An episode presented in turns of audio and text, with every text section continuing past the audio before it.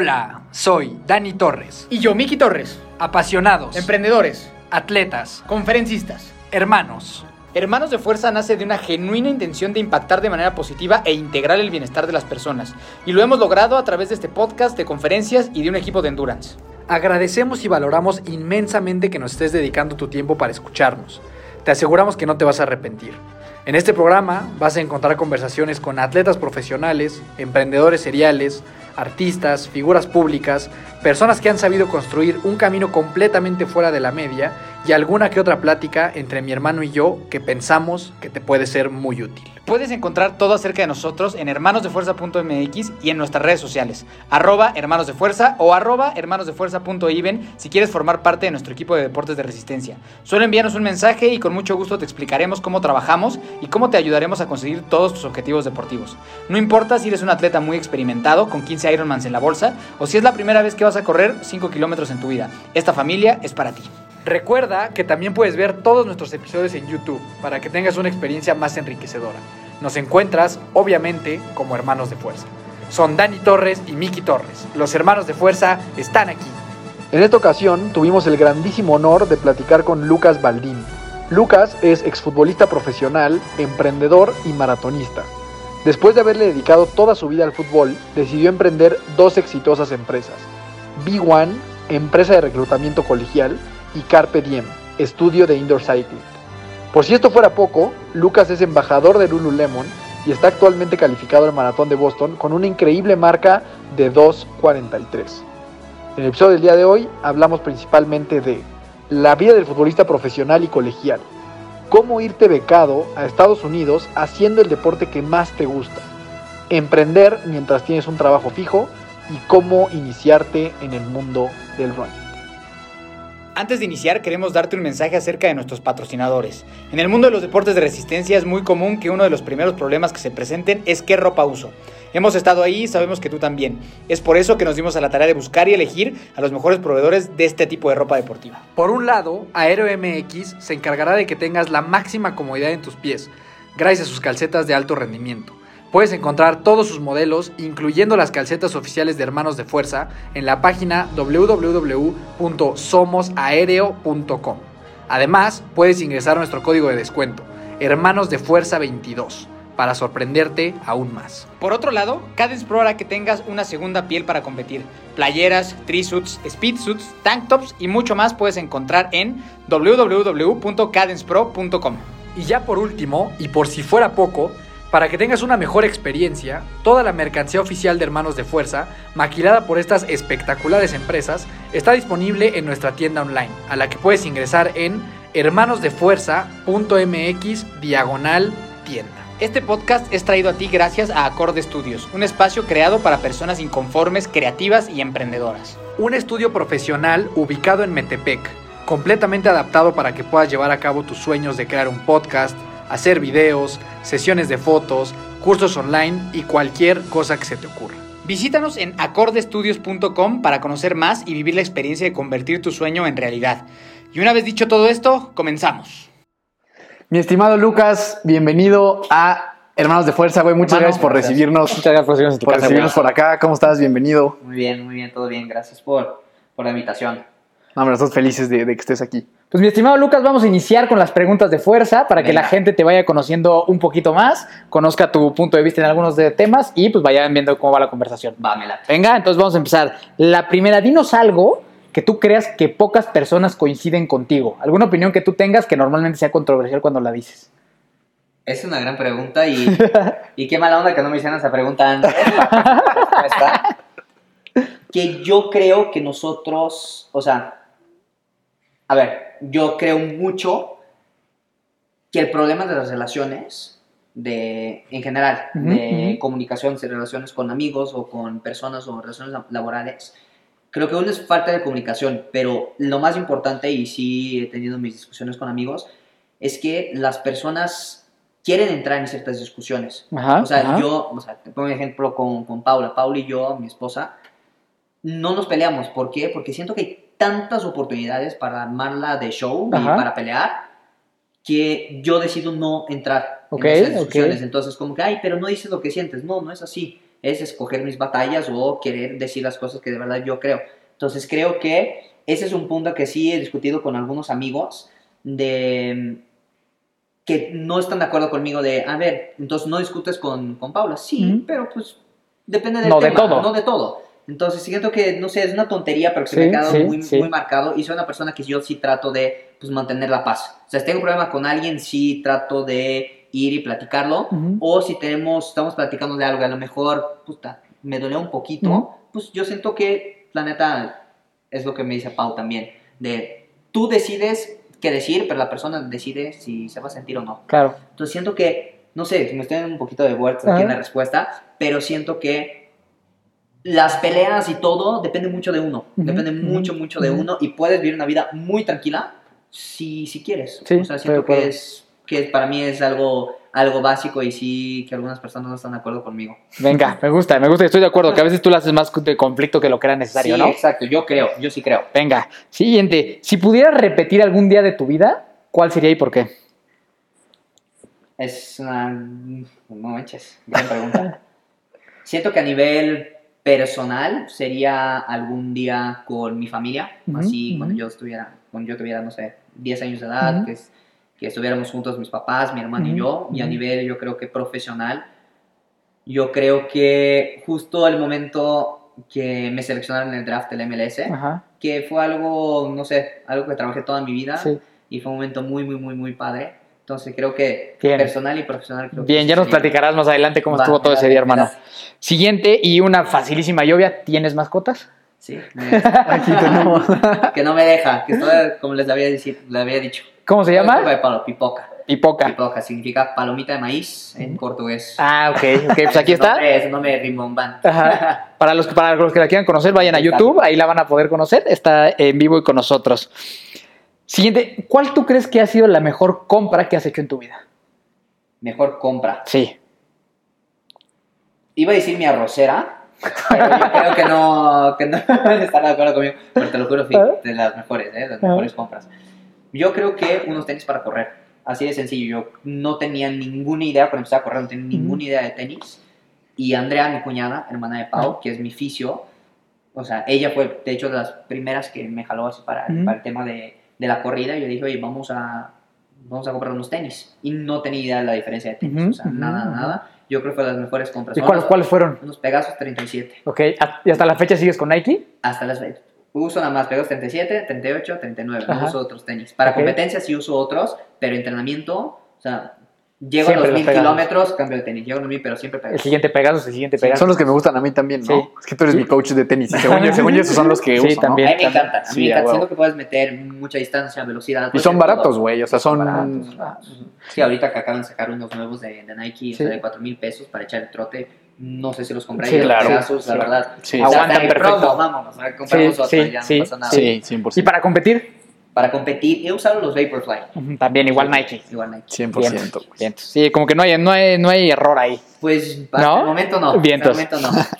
Si pudieras ver una película de tu vida, de dónde empieza hasta dónde va a acabar, ¿la verías? ¿Sí o no? ¿Y por qué? No, no creo.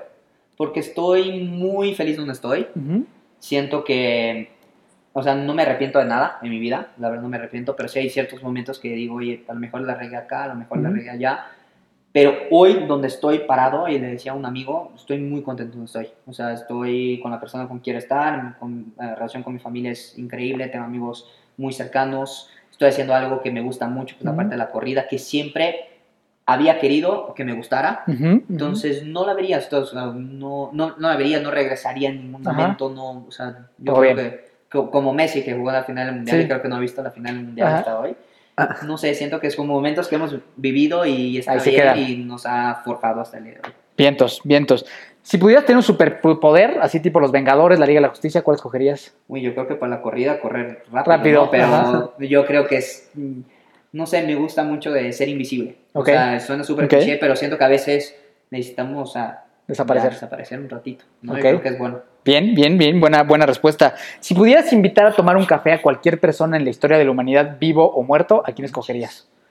Es buenaza, buenaza, buenaza. Ah, caray. Siento que, y va a sonar súper cliché a lo mejor, pero siento que me gustaría mucho eh, tener un café y aprovechar un poco más con mi abuelo, mi abuelo Baldín. Siento que absolutamente pues, cuando creces y no eh, pues, convives con tus abuelos, pero de una manera o Sí, sea, completamente eh, diferente. Pero los dos abuelos, mi abuelo Baldín y mi Ajá. abuelo Víctor, Ajá. o sea, mi abuelo Luis Baldín y Antonio Víctor, creo que con los dos, que tienen historias tan diferentes y tan padres y sí, o sea, hoy por hoy me encantaría sentarme con ellos y hacerles preguntas. Ujú, ujú, O sea, obviamente te puedo decir otros nombres muy, Sí. muy famosos, pero, pero sí me hubiera encantado conocer mucho más acerca de, de su historia. Claro que lo veo a través de mis papás, ¿no? De mi papá y mi mamá, pero conocer a- su historia, o sea, pues que ellos vivieron en una época tan difícil, o sea, muchos fueron inmigrantes, entonces Ajá. creo que, creo que ellos. Venga, una respuesta. Y por último, recomiéndanos una película, una serie, un libro y una canción. Una película, me gusta mucho Remember, Remember the Titans. Una joya, sí. sí, sí, 100%. sí. Una serie. Serie. Eh, todos creo que todos dicen Game of Thrones y. Breaking Bad. Yo les voy a decir Ted Lasso.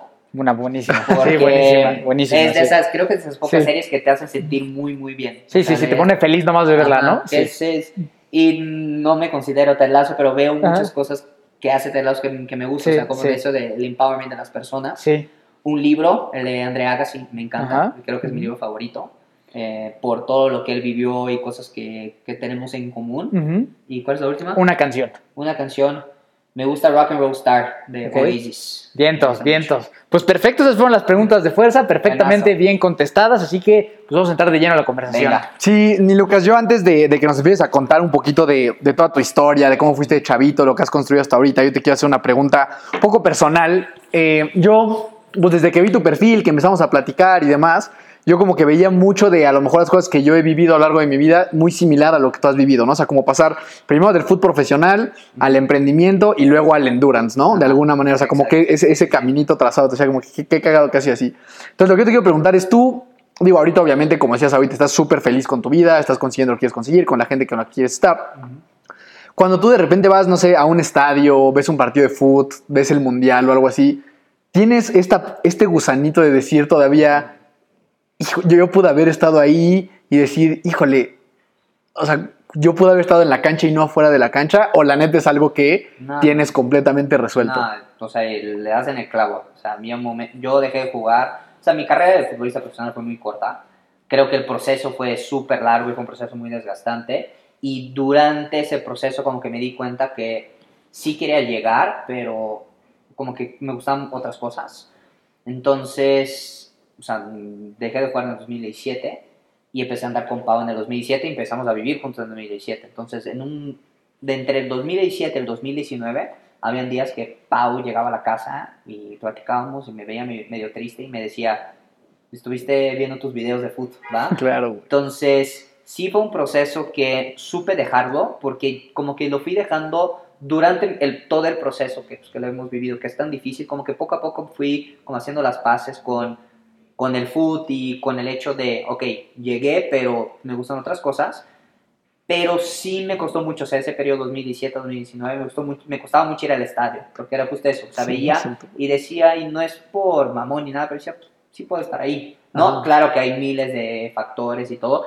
Cuando me acordaba de todo lo que, o sea, conlleva la parte de fútbol profesional, toda la incertidumbre, toda la presión y todo, ahí sí, sí, oye, pues qué bueno que estoy de este lado.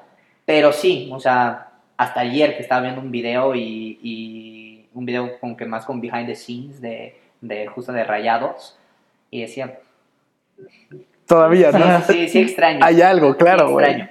Creo que es algo que es como son sentimientos muy encontrados, porque no es solo, y tú que lo viviste, no es solo el amor por el fútbol y vamos a jugar, o sea, hay tantas cosas por detrás, no debo decir de mafia ni nada, pero te- tantas cosas como, pues, no, o sea, no sabes dónde vas a jugar el año que entra, no puedes, o sea, echar raíces en un lado, tu familia sufre muchísimo, entonces todo eso para mí tiene un peso mucho más grande que Claro. el hecho de jugar, pero 100% extraño, 100% eh, es algo que es una espinita que siempre va a estar. O sea, si has llegado y si has jugado, es una espinita que creo que nunca la voy a quitar, la verdad. Sí, no, o sea, como que es aprender a vivir con ella, pero sí, Sí, justo sí, yo, sí. lo que seas del estadio es algo como muy cañón, ¿no? O sea, aparte, cuando vas a un estadio, a mí también al principio me costaba mucho trabajo porque dices, o sea, lo que pudo haber sido, sí, pudo haber estado ahí y demás, y luego ya haces las pases y afortunadamente, y eso es algo que yo siempre he dicho, pues yo que tanto tú como yo tuvimos la fortuna de encontrarnos con otras cosas en la vida, porque seguro tendrás amigos, como es mi caso, que siguen ahí buscando en segundas divisiones, terceras, y ya tienen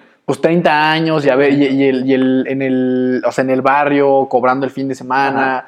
Entonces, como que creo que hemos sido súper afortunados en Sí. poder encontrar otro camino. Y siento que son casos así, que son los casos que yo veo, que me dan más fuerza para decir, oye, hoy estoy bien. Sí, tomaste una Porque buena claro decisión. obviamente puedes ver el caso de muchos chavos, o, bueno, sí, chavos que hoy en día les va súper, súper bien económicamente, están jugando y todo, pero son muchos la más minoría. casos los que, los que no, ¿no? Y hasta, y he tenido casos de amigos de, o sea, que, con que jugué en Toluca y, y que jugadorazos que han estado en, en primeras divisiones y que podrían estar en primeras divisiones, pero pues no están, o sea, y no depende de ellos, ¿no? Entonces, a final de cuentas, sí es, es muy difícil y sí, to- totalmente afortunado de, de estar donde estoy, que me gusten otras cosas y, y poder usar eso como una manera de decir, oye, ese fue el Lucas un poquito del pasado, hoy en día es otro Lucas. Sí, Y, siempre. y- y ustedes dos, o sea, que, que vivieron lo mismo, ¿cuál creen que haya sido la clave para poder ustedes concientizar y decir, ok, es momento de renunciar a esto?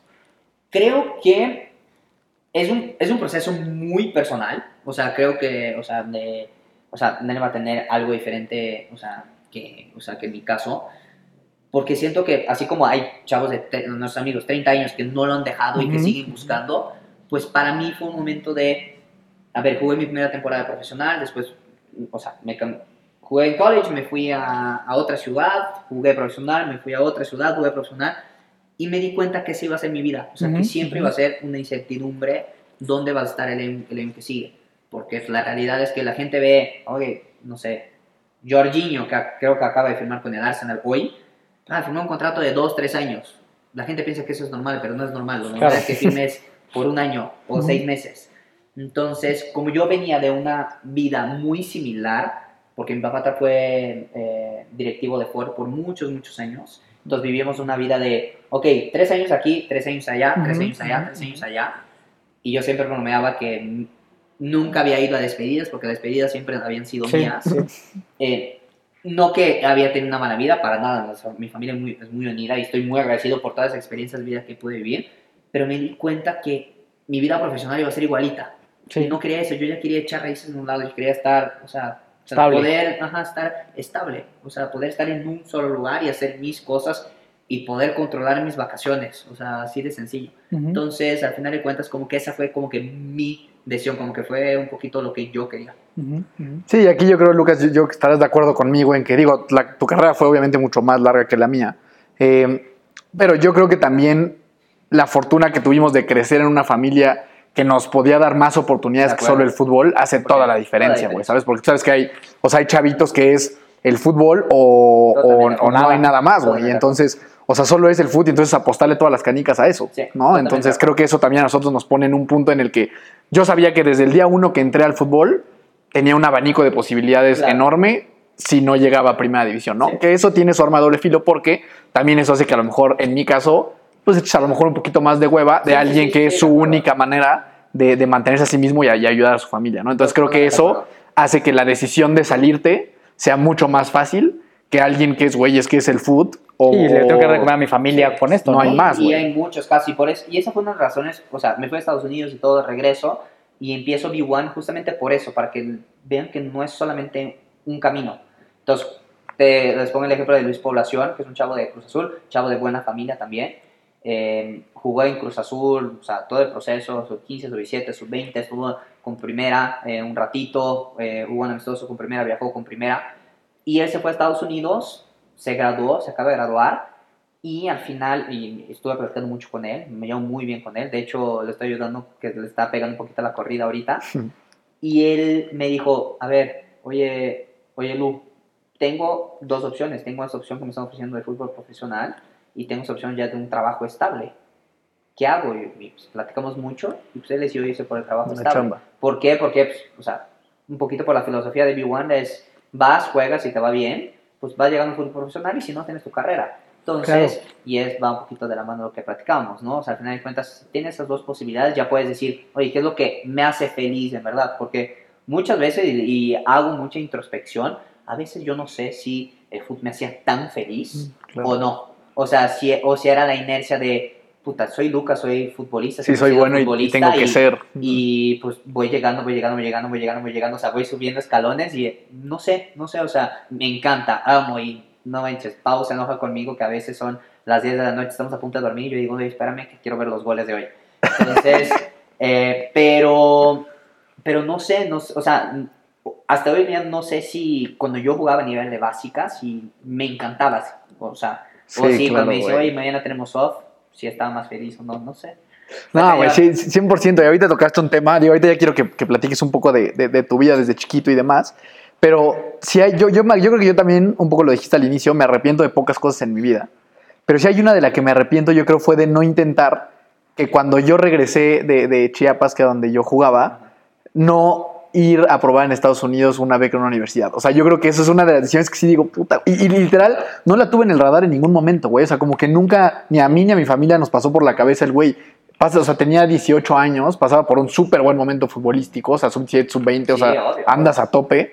Y nunca me pasó por la cabeza y como que sí, viendo hacia atrás, digo, puta, digo, de nuevo, no tengo la fortuna de que hoy estoy en un buen lugar, pero como que, ¿qué hubiera pasado si hubiera tomado esa decisión? Y ahorita ya nos contarás cómo, Pero o sea, normal, y qué es lo que hace el día de B1 hoy y Un demás. poquito de falta de información. Y hoy en día nos ha ido muy bien con B1, hemos ayudado a mucha gente, pero llegas con ciertos chavos y dices, oye, te puedes ir a Estados Unidos.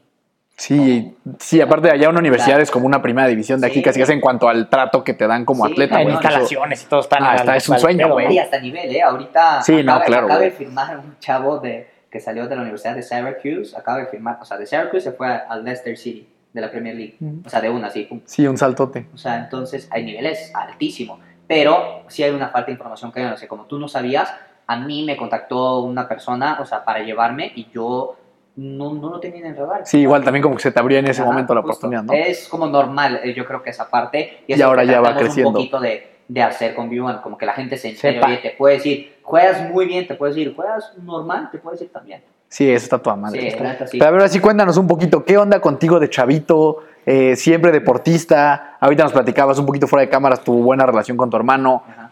¿Qué show? Pues Y todo, y, todo, y todo este viaje, porque sabemos que Sí, eres sí, de todas sí, partes, sí, sí. ¿no? De Brasil, claro. que luego Creo que hasta- Argentina, y hasta tengo un amigo que se México. llama Federico Bursa, que siempre, siempre eh, o sea, lo regaño, porque creo que le he contado mi historia, creo que, no manches, como cinco veces, Ajá. seis veces, y hasta el día de hoy no entiende nada. Él piensa que todavía estudia la carrera en la Nahua, Ajá. o sea, no, no entiende nada. Vamos a ver si la gente de Hermanos de Fuerza entiende. Pues, a ver, Vamos, vamos a intentarlo. pues mi familia, a ver, como les dije, mi papá trabajó Sí. muchos años en Ford, es un gran ejemplo para mí, para mi, para mi hermano y para mi mamá, o sea, alguien que salió de abajo y llegó a puestos muy, muy importantes. ¿Pero de dónde es tu papá? Mi papá es de Santo André, pegadito a, a São Paulo. Ok, O sea, pegadito a São Paulo. Vas como del área metropolitana. ok. Y, pero toda mi familia es de Taubaté, Ujú. a hora y media de São Paulo. Imagínate que está São Paulo, está arriba, Taubaté está en medio. ¿Y tú naciste en...? Y yo nací en Taubaté. Ok. Pero nací y con 28 días nos fuimos a vivir a Córdoba, Argentina. Ujú. Ok. Entonces yo casi nací en Argentina. Ahí empezó la aventura, a los gracias a Dios. 28. Entonces a los 28 días pues empezó la aventura. Vivimos, ¿Tu, tu hermano es más grande o más mi chico? hermano es más grande. Mi hermano tiene, justo ayer cumplió 36. Ok. Ajá. Entonces, mi hermano ya. ¿Quieres bajar? Entonces, nací con 28 días, nos fuimos a Córdoba, Argentina. Vivimos dos años allá, 91 al 93. Después nos regresamos a Santo André. Vivimos hasta el 99 allá. Después, en el, Desde ahí empezó el fútbol, me imagino. eh, de ahí empezó el fútbol. O sea, mi época, o sea, de empezar a jugar, empezó en el, en el 95, 94, En Brasil. 95 en. Brasil. O sea, de cuatro hecho, años. Ajá, porque allá se juega mucho eh, futsal. Sí. Entonces, la primera categoría es a los 7 años. Y jugamos el torneo de, o sea, del club. En Brasil, a ver, si tienes un nivel socioeconómico de clase media, o sea, no de clase alta, clase media, ya tienes acceso a clubes deportivos. Ujú. Ok. Y es parte de la vida del brasileño, o sea, de verdad Ok. es, o sea, siento que aquí en México sí hay mucha gente que tiene acceso a clubes, pero no es tanto, o sea, conozco, no sé, de mis amigos de 10, a lo mejor dos van al Mundet o Claro, y lo que sí, sea. Ahí en sí. Brasil, de 10, 10, o sea, Van al- Todas las familias están ahí. de un club, Ujú. sí. Entonces, a los cuatro años de edad, mi papá me inscribió al- a un torneo, al torneo interno de futsal de, del club y puso que yo tenía 7 años, entonces fue como... Oye, ¿tu papá también siempre futbolero? Siempre futbolero. Sí. Mi papá futbolero, mi mamá súper deportista, le pegaba bien al boli, la verdad jugaba muy bien, la vi jugar, cuando tenía 7, 8 años la vi Ajá. jugar y muy, muy bien, Ajá. la verdad muy bien, siempre deportista. Hasta Ok. el día de hoy mis papás, no manches, le pegan al gym cinco veces a la semana. Ok, ok. O sea, ahorita sea, mi la- papá cumplió 68 Ajá. hace unos días y, y pues mi mamá tiene, va a cumplir 64 y, o sea, están, pero Enteros. o sea, enteros. Siempre enteros, deportistas, siempre los dos. deportistas, siempre deportistas. Entonces, pues desde muy chiquito, pues, o sea, me inscribieron al foot y a mi hermano en natación en foot y la verdad es que desde que tengo memoria, pues jugaba, o sea, jugaba foot. O hacía deporte, o estar en el club, o sea, llegamos a las 9 de la mañana un sábado y pues nos íbamos a las 4 de la tarde. Ujú. Entonces, todo, todo ha sido el foot, el foot, el foot, el foot. Entonces, ahí en Brasil, desde, o sea, hay torneos estatales que son muy fuertes. O sea, el torneo del estado de São Paulo es muy fuerte. Entonces, a partir de los 7 años, o sea, yo empecé a jugar a los 4, 5, 6. A los 7, yo ya jugaba mi primer torneo estatal. Y Ujú. jugaba contra Corinthians, contra Santos, Ujú. contra San O sea, ya Paulo. competitivo. ya es competitivo y bien. Entonces, ahí fue como que la primera Pero ese ya no es futsal, o sea, ese Sí, ya... futsal, futsal. Ah, futsal. igual, todo igual. O sea, ahí ok. juega- en Brasil juegas futsal hasta como los 11. Ah, ok, a los ok. 11 haces como el transition a, Ya, ya, a La cancha. fútbol 11. Ajá.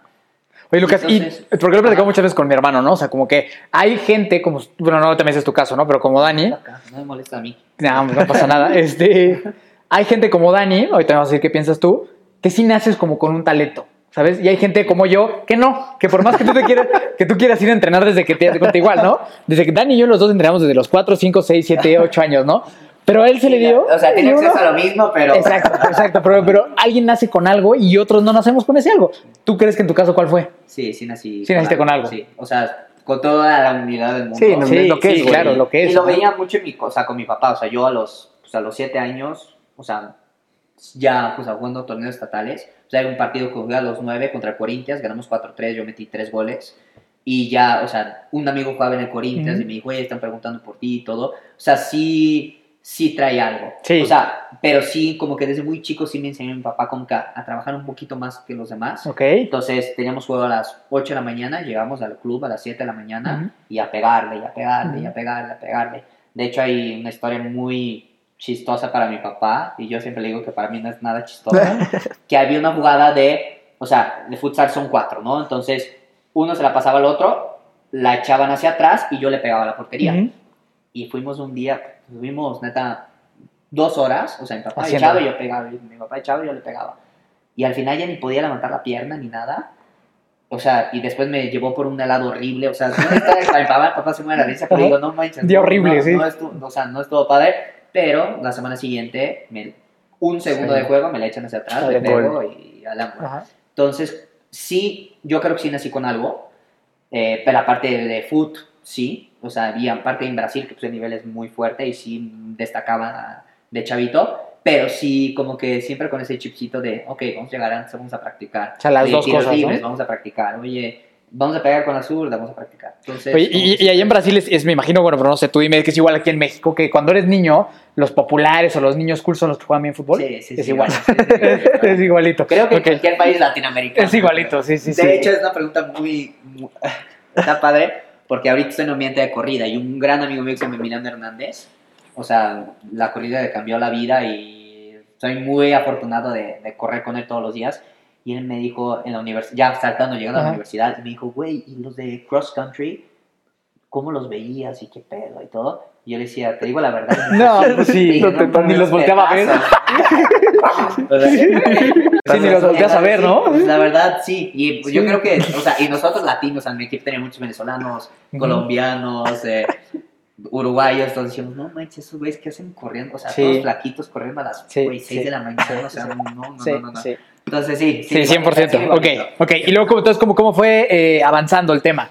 Entonces ahí, o sea, desde muy chavo, foot, y ahí en Santo Andrés, ya torneos estatales y todo, ¿Y el sueño era claro, quiero ser profesional? desde muy chico. Siempre. Sí, yo creo que desde Ujú. muy chico ese fue el sueño principal. Ujú. O sea, sí me gustaba mucho la escuela, me iba bien calificaciones, pero fue muy chico. Des- después de ahí, Santo André, nos fuimos a, a Taubaté, regresamos a Taubaté, 2000-2001.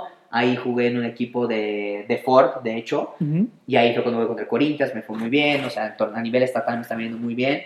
Otra vez regreso a Santo André 2002. Juego seis meses y ahí es como el cambio más importante en mi vida antes que México, que nos, o sea, mi mamá dice, oye, nos vamos a, a Salvador, a Bahía, al Ok. noreste. Y ahí fue cuando ya entré al, al foot. O sea, tanto un cambio personal importante, porque Bahía nos cambió la vida. Mis papás, de hecho, se retiraron y viven en Bahía hoy en día. Ujú. Y ahí fue cuando ya entré a un nivel de fuerzas básicas. Bien, ahí entré ya a jugar Ok. al, al Vitoria de Bahía. Y ahí sí ya era, ok, juego estatal y todo, pero ya estoy en un equipo. O sea, bien, primero jugué en un equipo que se llama Real Salvador, que era un equipo de empresarios que tenían un, o sea, como un convenio con, con el Cruzeiro. Y de ahí me jalaron a- a- Mm, al mm. Vitoria. Y ahí sí ya era de, o sea, chavitos de 12 años que salieron de diferentes partes de, de, de Brasil y están ahí para para darle con todo y vivir la vida de futbolista y tratar de llegar. Oye, güey, ¿qué tanta injerencia crees que tiene? Porque yo no sabía esto, o sea, de que en Brasil era como desde muy chiquito futsal y luego dar el salto como a, como a cancha grande. Pero eso claro que tiene un impacto en, la, en el nivel técnico Sí, y, de, y de regate y demás que tiene un brasileño, güey, ¿no? O sea, porque yo no sabía eso, pero claro que si desde chiquito hasta los 7 años o 10 años juegas eso, pues te hace un perfil de jugador. Y de hecho hay muchos, Muy o sea, talentoso, muy De hecho, habilidoso. el transition es futsal hasta los 11, después como a los 11 juegas futsal y fut 7, que el fut 7 en Brasil es muy grande también, o sea, si vas a echar una cáscara con tus amigos, vas a un fut 7, pero se arman cáscaras hasta el día de hoy, o sea, con cuates míos, o sea, de cáscaras todos los miércoles, pero de un nivel Sí, serio. bien, Sí, ajá. ajá.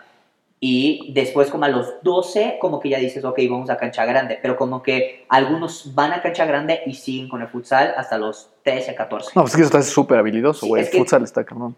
Aparte de, o sea, de pisarle y todo, pues es, o sea, tú Muy rápido. Muy rápido, muy, muy rápido. Piensas muy rápido. Sí, y como tienes, a ver, te puedes, te quitas a uno y pues tienes la portería, pues ya le empiezas a pegarle desde, o sea, desde muy chico a la portería y de lejos, entonces sí, yo creo No, que sí hay una diferencia, sí, claro, güey. Sí, yo creo que sí, eso es algo muy único de los brasileños. Claro que hay la genética, hay también el hecho de que, no manches, vas manejando por São Paulo, por Río y ves miles de canchas, canchas de tierra, canchas sintéticas, En la playa, canchas, sí. canchas de, de futsal, o sea, ves de todo y entonces todo el tiempo estás jugando, pero yo creo que el futsal sí es algo... Sí, muy porque, único. porque yo creo que sí es un tema, porque de repente ves, no sé, en México, partidos de niños de, no sé, 6 años en una cancha de 11, Sí, sí, sí. no, no, sabes, Solo difícilmente vas a todo como agarrar. mar, ¿no? Así como... Pues es una, no, no, no vas a agarrar como un skill set relevante No, a y- esa edad. Y ahí sí tienes mucho contacto con la pelota todo el tiempo, todo O sea, el y tiempo. le todo el tiempo. pegas y O sea, de hecho, en- claro. o sea, ahí ten- tengo videos míos de chiquito y hay un video de, o sea, de una grabación a nivel regional y que me acuerdo perfecto que el, o sea, el, el- el narrador decía, falta un minuto y medio y eso en el futsal es muchísimo Mucho tiempo. Entonces, Mm. y parte, pues, cuando tienes 7, 8, 9 años de edad es O muchísimo. sea, ¿cuánto es un, mar- cuánto es un marcador en futsal normal? O sea, un marcador de un, de un juego de chavos de chiquitos, un 7-4, un... Sí, mucho más abultado. 4-2, así tirándole bajo. Sí, todo el tiempo. O sea, hubo un juego que yo metí 12 goles de chiquito. o sea, Sí. entonces, sí, hay marcadores muy elásticos, pero todo el tiempo, o sea, es muy difícil que quede un 1-0, Exacto. un 2-1. Muy, muy, muy difícil. Porque justo, si tienes a uno o dos que juegan bien, pues se quitan a uno y Y le gol pegan. Y aparte, los porteros chiquitos y todo, Sí. pues, o sea, hay goles y goles y goles y goles. Ujú. Pero sí es algo que yo creo que Brasil siempre va a tener como un poco Claro. de... Sí, como un edge. Sí, ajá, ahí. un edge, justo un edge, Sí. yo siento. Oye, ¿y tu carnal también le juega fútbol o qué es Mi carnal? hermano cuando jugaba foot era portero, era muy buen portero, Ajá. pero él siempre, o sea, desde muy chico se metió a la natación. Siempre Ah, fue más para allá. Siempre fue más para allá. Jugaba, o sea, y le pega muy bien a la pelota. Eh, o sea, sí jugaba así con sus amigos. Cuando, Pero nunca fue- Por torneito, sí era portero, pero siempre fue en natación y Ok, natación. Y, ok. Pero a un nivel competitivo. O sea, mi hermano llegó a ser tercer lugar del estado de São Paulo, quinto lugar de Brasil. O sea, que México ganó sus medallas a nivel nacional. Entonces, siempre, pero siempre en natación, la neta. ¿Y después qué pasó? O sea, después de que ya estabas en este equipo más serio, más formal, ¿cómo Pues fue? ahí ya, o sea, ya empieza ya el roce, yo creo que con, o sea, ya en el Vitoria, ya es un roce, ya de chavos, todos los chavos están en tu nivel y unos tienen más ganas que, Que tú, y, y ahí empieza, o sea, un roce ya mucho más fuerte. Ahí jugué, o sea, jugué un año hasta que mi papá dijo, oye, ya nos vamos a México. Ok. Entonces, pero yo... ¿Cómo ya fue para ti eso? O sea, el de... No, sí fue, sí fue, o sea, primer cambio drástico, pero bueno en nuestra vida fue... Para allá, ¿no? Para Ajá. allá. Y después el de México sí fue un cambio, el, fue el cambio más importante de nuestra vida, o sea, de nuestras vidas, porque hasta el día de hoy mi hermano vive aquí, yo vivo acá. Claro. Pero sí fue de, o sea, estábamos muy contentos en Bahía. O sea, yo tenía mi primera novia, mi hermano tenía su novia ya, mi hermano estaba yendo muy bien, ya iba a empezar a aplicar por universidades, yo tenía, o sea, me estaba yendo bien en el equipo, a nivel de amigos, teníamos muchos amigos que nos querían mucho, de hecho, el día que agarramos el vuelo fue como a las 6 de la mañana y no manches la cantidad de gente que nos fue. Mm, a nos fue sea, esto es que como, ¿cuántos años? Como... O sea, yo tenía 13. Como en 13, aquel como entonces 13 y mi hermano tenía justo 18. de- Entonces sí fue un cambio. A ver, otro país. ¿Hablaban español? No, nada. Nada. Nada, nada. De hecho, le conté a, a unos amigos, ahorita que fuimos a correr en medio de Acapulco, le conté a unos amigos que, o sea, porque justo me preguntó, oye, ¿tú hablas español? Y dije, no manches, yo solo sabía decir sí, no, no sé, y puedes hablar un poco más despacio, era lo único que yo sabía. Y de inglés, pues sabía, o sea, en Brasil, las escuelas, creo que aquí en México lo que hacen muy bien de las escuelas, o sea, en general es que sí tienen un nivel de inglés muy alto. O sea, Sí. los mexicanos saben hablando inglés muy, muy bien. La gente alemán sabe hablando los, los alemanes inglés muy bien, el francés igual. Pero en Brasil, si quieres hablar bien inglés, sí tienes que meterte a una escuela Privada. O sea, Mm, ya. no, no privada. Sí, ya top. O sea, una escuela, o sea, la gente que tiene acceso a una escuela bilingüe sí es la gente muy rica. Sí. Y la gente que, o sea, que estudia en una muy buena escuela académica, o sea, de un nivel socioeconómico de clase media, clase media alta, pero no tiene, tiene un inglés básico, quieren aprender inglés, tienen que irse a una escuela en las tardes para Mm. aprender inglés. Ujú. Y todos mis amigos lo hacían, pero yo no podía hacerlo por el fútbol. Ah, Entonces llegué a. México Sin saber nada. saber, o sea, sabiendo muy poco inglés, lo que yo sabía era de lo básico que yo tenía Sí. y que en mi época que me gustaba el, el emo y punk y así, de las canciones. O sea, y era eso, o sea, y, y llegué al Peterson que era todo inglés. Aquí en Ciudad de México. Sí, aquí en Ciudad de México, que el Peterson creo que es todo, todo inglés hasta cuarto, quinto de Ujú. prepa. Y sí, sí me costó, sí me costó, pero sí tuve amigos que me ayudaron muchísimo. O sea, yo hacía errores, o sea, de español y, y en vez de burlarse, pues sí me ayudaban. Ujú, ujú. Entonces eso creo que fue... Oye, y, y- y llegaste aquí también fue como lo primero fue como, ok, ¿ahora dónde voy a jugar? Sí, exacto. Oye, ¿dónde están los equipos? ¿Dónde se ¿Dónde juega vives? aquí? Interloma, me dijeron, olvídate, brother. Todo te queda Está güey. lejísimo. Entonces ahí había pues, en aquella época la escuela de Real Madrid de México y, y tenía un nivelazo. O sea, yo soy 91, pero yo jugaba con los 90, Ujú. pero no- de nuestro equipo era un equipazo. O sea, jugamos contra Cruz Azul, contra Pumas y neta, o sea, partidazos. Hasta que llegó un punto que le dije papá, oye, ¿qué onda? Y justo como que fue un timing perfecto que uno de los, de los entrenadores de Real Madrid aquí de México me jaló a Cruz Azul. Y ahí fue cuando yo Ok. empecé, pero aquel entonces pues sí era de, salía de la, de escuela a las 2, pues agarraba, o sea, un- tenía un chofer que me ayudaba y que me llevaba hasta Xochimilco Noria, sin, sí. sin segundo piso. Entonces ahí... Horas. Sí, no, no manches. Llegaba ya a las 3 y media, se entrenaba de 4 a 7, y regreso, pues, regresaba a las 8 y media, 9, cenaba, me bañaba, ya eran las 10 y a Otra vez. empezar a hacer tarea. O sea, Oye, pero ¿qué tal, qué, tal, ¿qué tal te fue con la diferencia de el fútbol en México con la el- diferencia del fútbol en Brasil? La neta, la neta, cuando llegas a un nivel de básicas, el fútbol mexicano tiene un nivelazo. Esa es mi opinión. Ujú, O sea, siento que México tiene, o sea, y me pueden decir tonto los que crean, pero yo creo que tienen un top 5 a nivel, o sea, de fuerzas Ujú, básicas. ujú. Se ven en torneos de sub-17, también Sí, torneos claro. sub-20, tiene un nivelazo. O sea, México tiene un nivelazo. Siento que es un tema que nos podemos echar ahora sí que, no manches, 400 chelas y platicar un Ujú, tema ujú. que me apasiona mucho, del por qué no llegan Claro. pero sí tienen un nivel. O sea, cuando llegué, llegué a Cruz Azul, o sea, dije, no manches, o sea, sí. Porque está- antes había jugado contra los chavos de Cruz Azul. Entonces yo llegaba, o sea, la primera vez que me tocó jugar contra Cruz Azul, decía, o sea, este es el nivel de Brasil, o sea, es idéntico. O sea, neta es. Oye, ¿y llegaste como con una actitud igual así como de humildad y yo vengo aquí a ganarme un lugar? ¿O sí como brasileño con México, Ah, llegaste no. así más No, sobradón? De, de hecho, creo que la gente pensaba que sí, pero no. O sea, desde que yo jugué en contra, o sea, de esos chavos de Cruz Azul, y vi que traían un nivelazo, Bueno. cuando yo llegué a prueba el primer día, decía, pues, me la- o sea, tengo que rifarme, porque sí sabía de nivel, pero algunos decían, no, brasileño y no sé qué, y bla, bla. Pues, nunca, nunca lo usé a mi favor. Ay, a ver, la realidad, o sea, platiquemos algo que, o sea, la realidad es que la apariencia también hace que mucha gente en estos clubes te Ah, sí. segregue muy cabrón. Sí, sí, sí, sí, obvio. O obvio. sea, así de entrada, nomás por verte, ya luego, luego les cagas, güey. Sí, casi, sí, sí, casi, no, güey. 100%, 100%. Y hablaba con ese viaje a Acapulco igual, con no, de hecho, no, antes, un- antes de- del viaje, con un amigo y hablamos de todo ese tema. Y siento que muchos chavos como nosotros no llegan porque o les da flojera de todo, o sea, el ambiente que es un ambiente muy pesado, o no saben lidiar con un ambiente pesado. ¿A ti cómo te fue con eso? Eso me interesa mucho saberlo, porque a mí sí, la neta, me tocó, pues sí, güey, o sea, que te segreguen nomás Ah, porque sí, te sí, digan sí. fresita y todo eso. En tu caso, ¿cómo fue, güey? O sea, ¿cómo...? O sea, siempre hay comentarios, obvio, pero ahí yo siento que te tienes que poner de tú a tú, o si no... Te comen, güey. Sí, sí, sí. Es como que pues, o sea, que me decían, no sé, ay, tú, pinche fresita, no necesitas eso para vivir.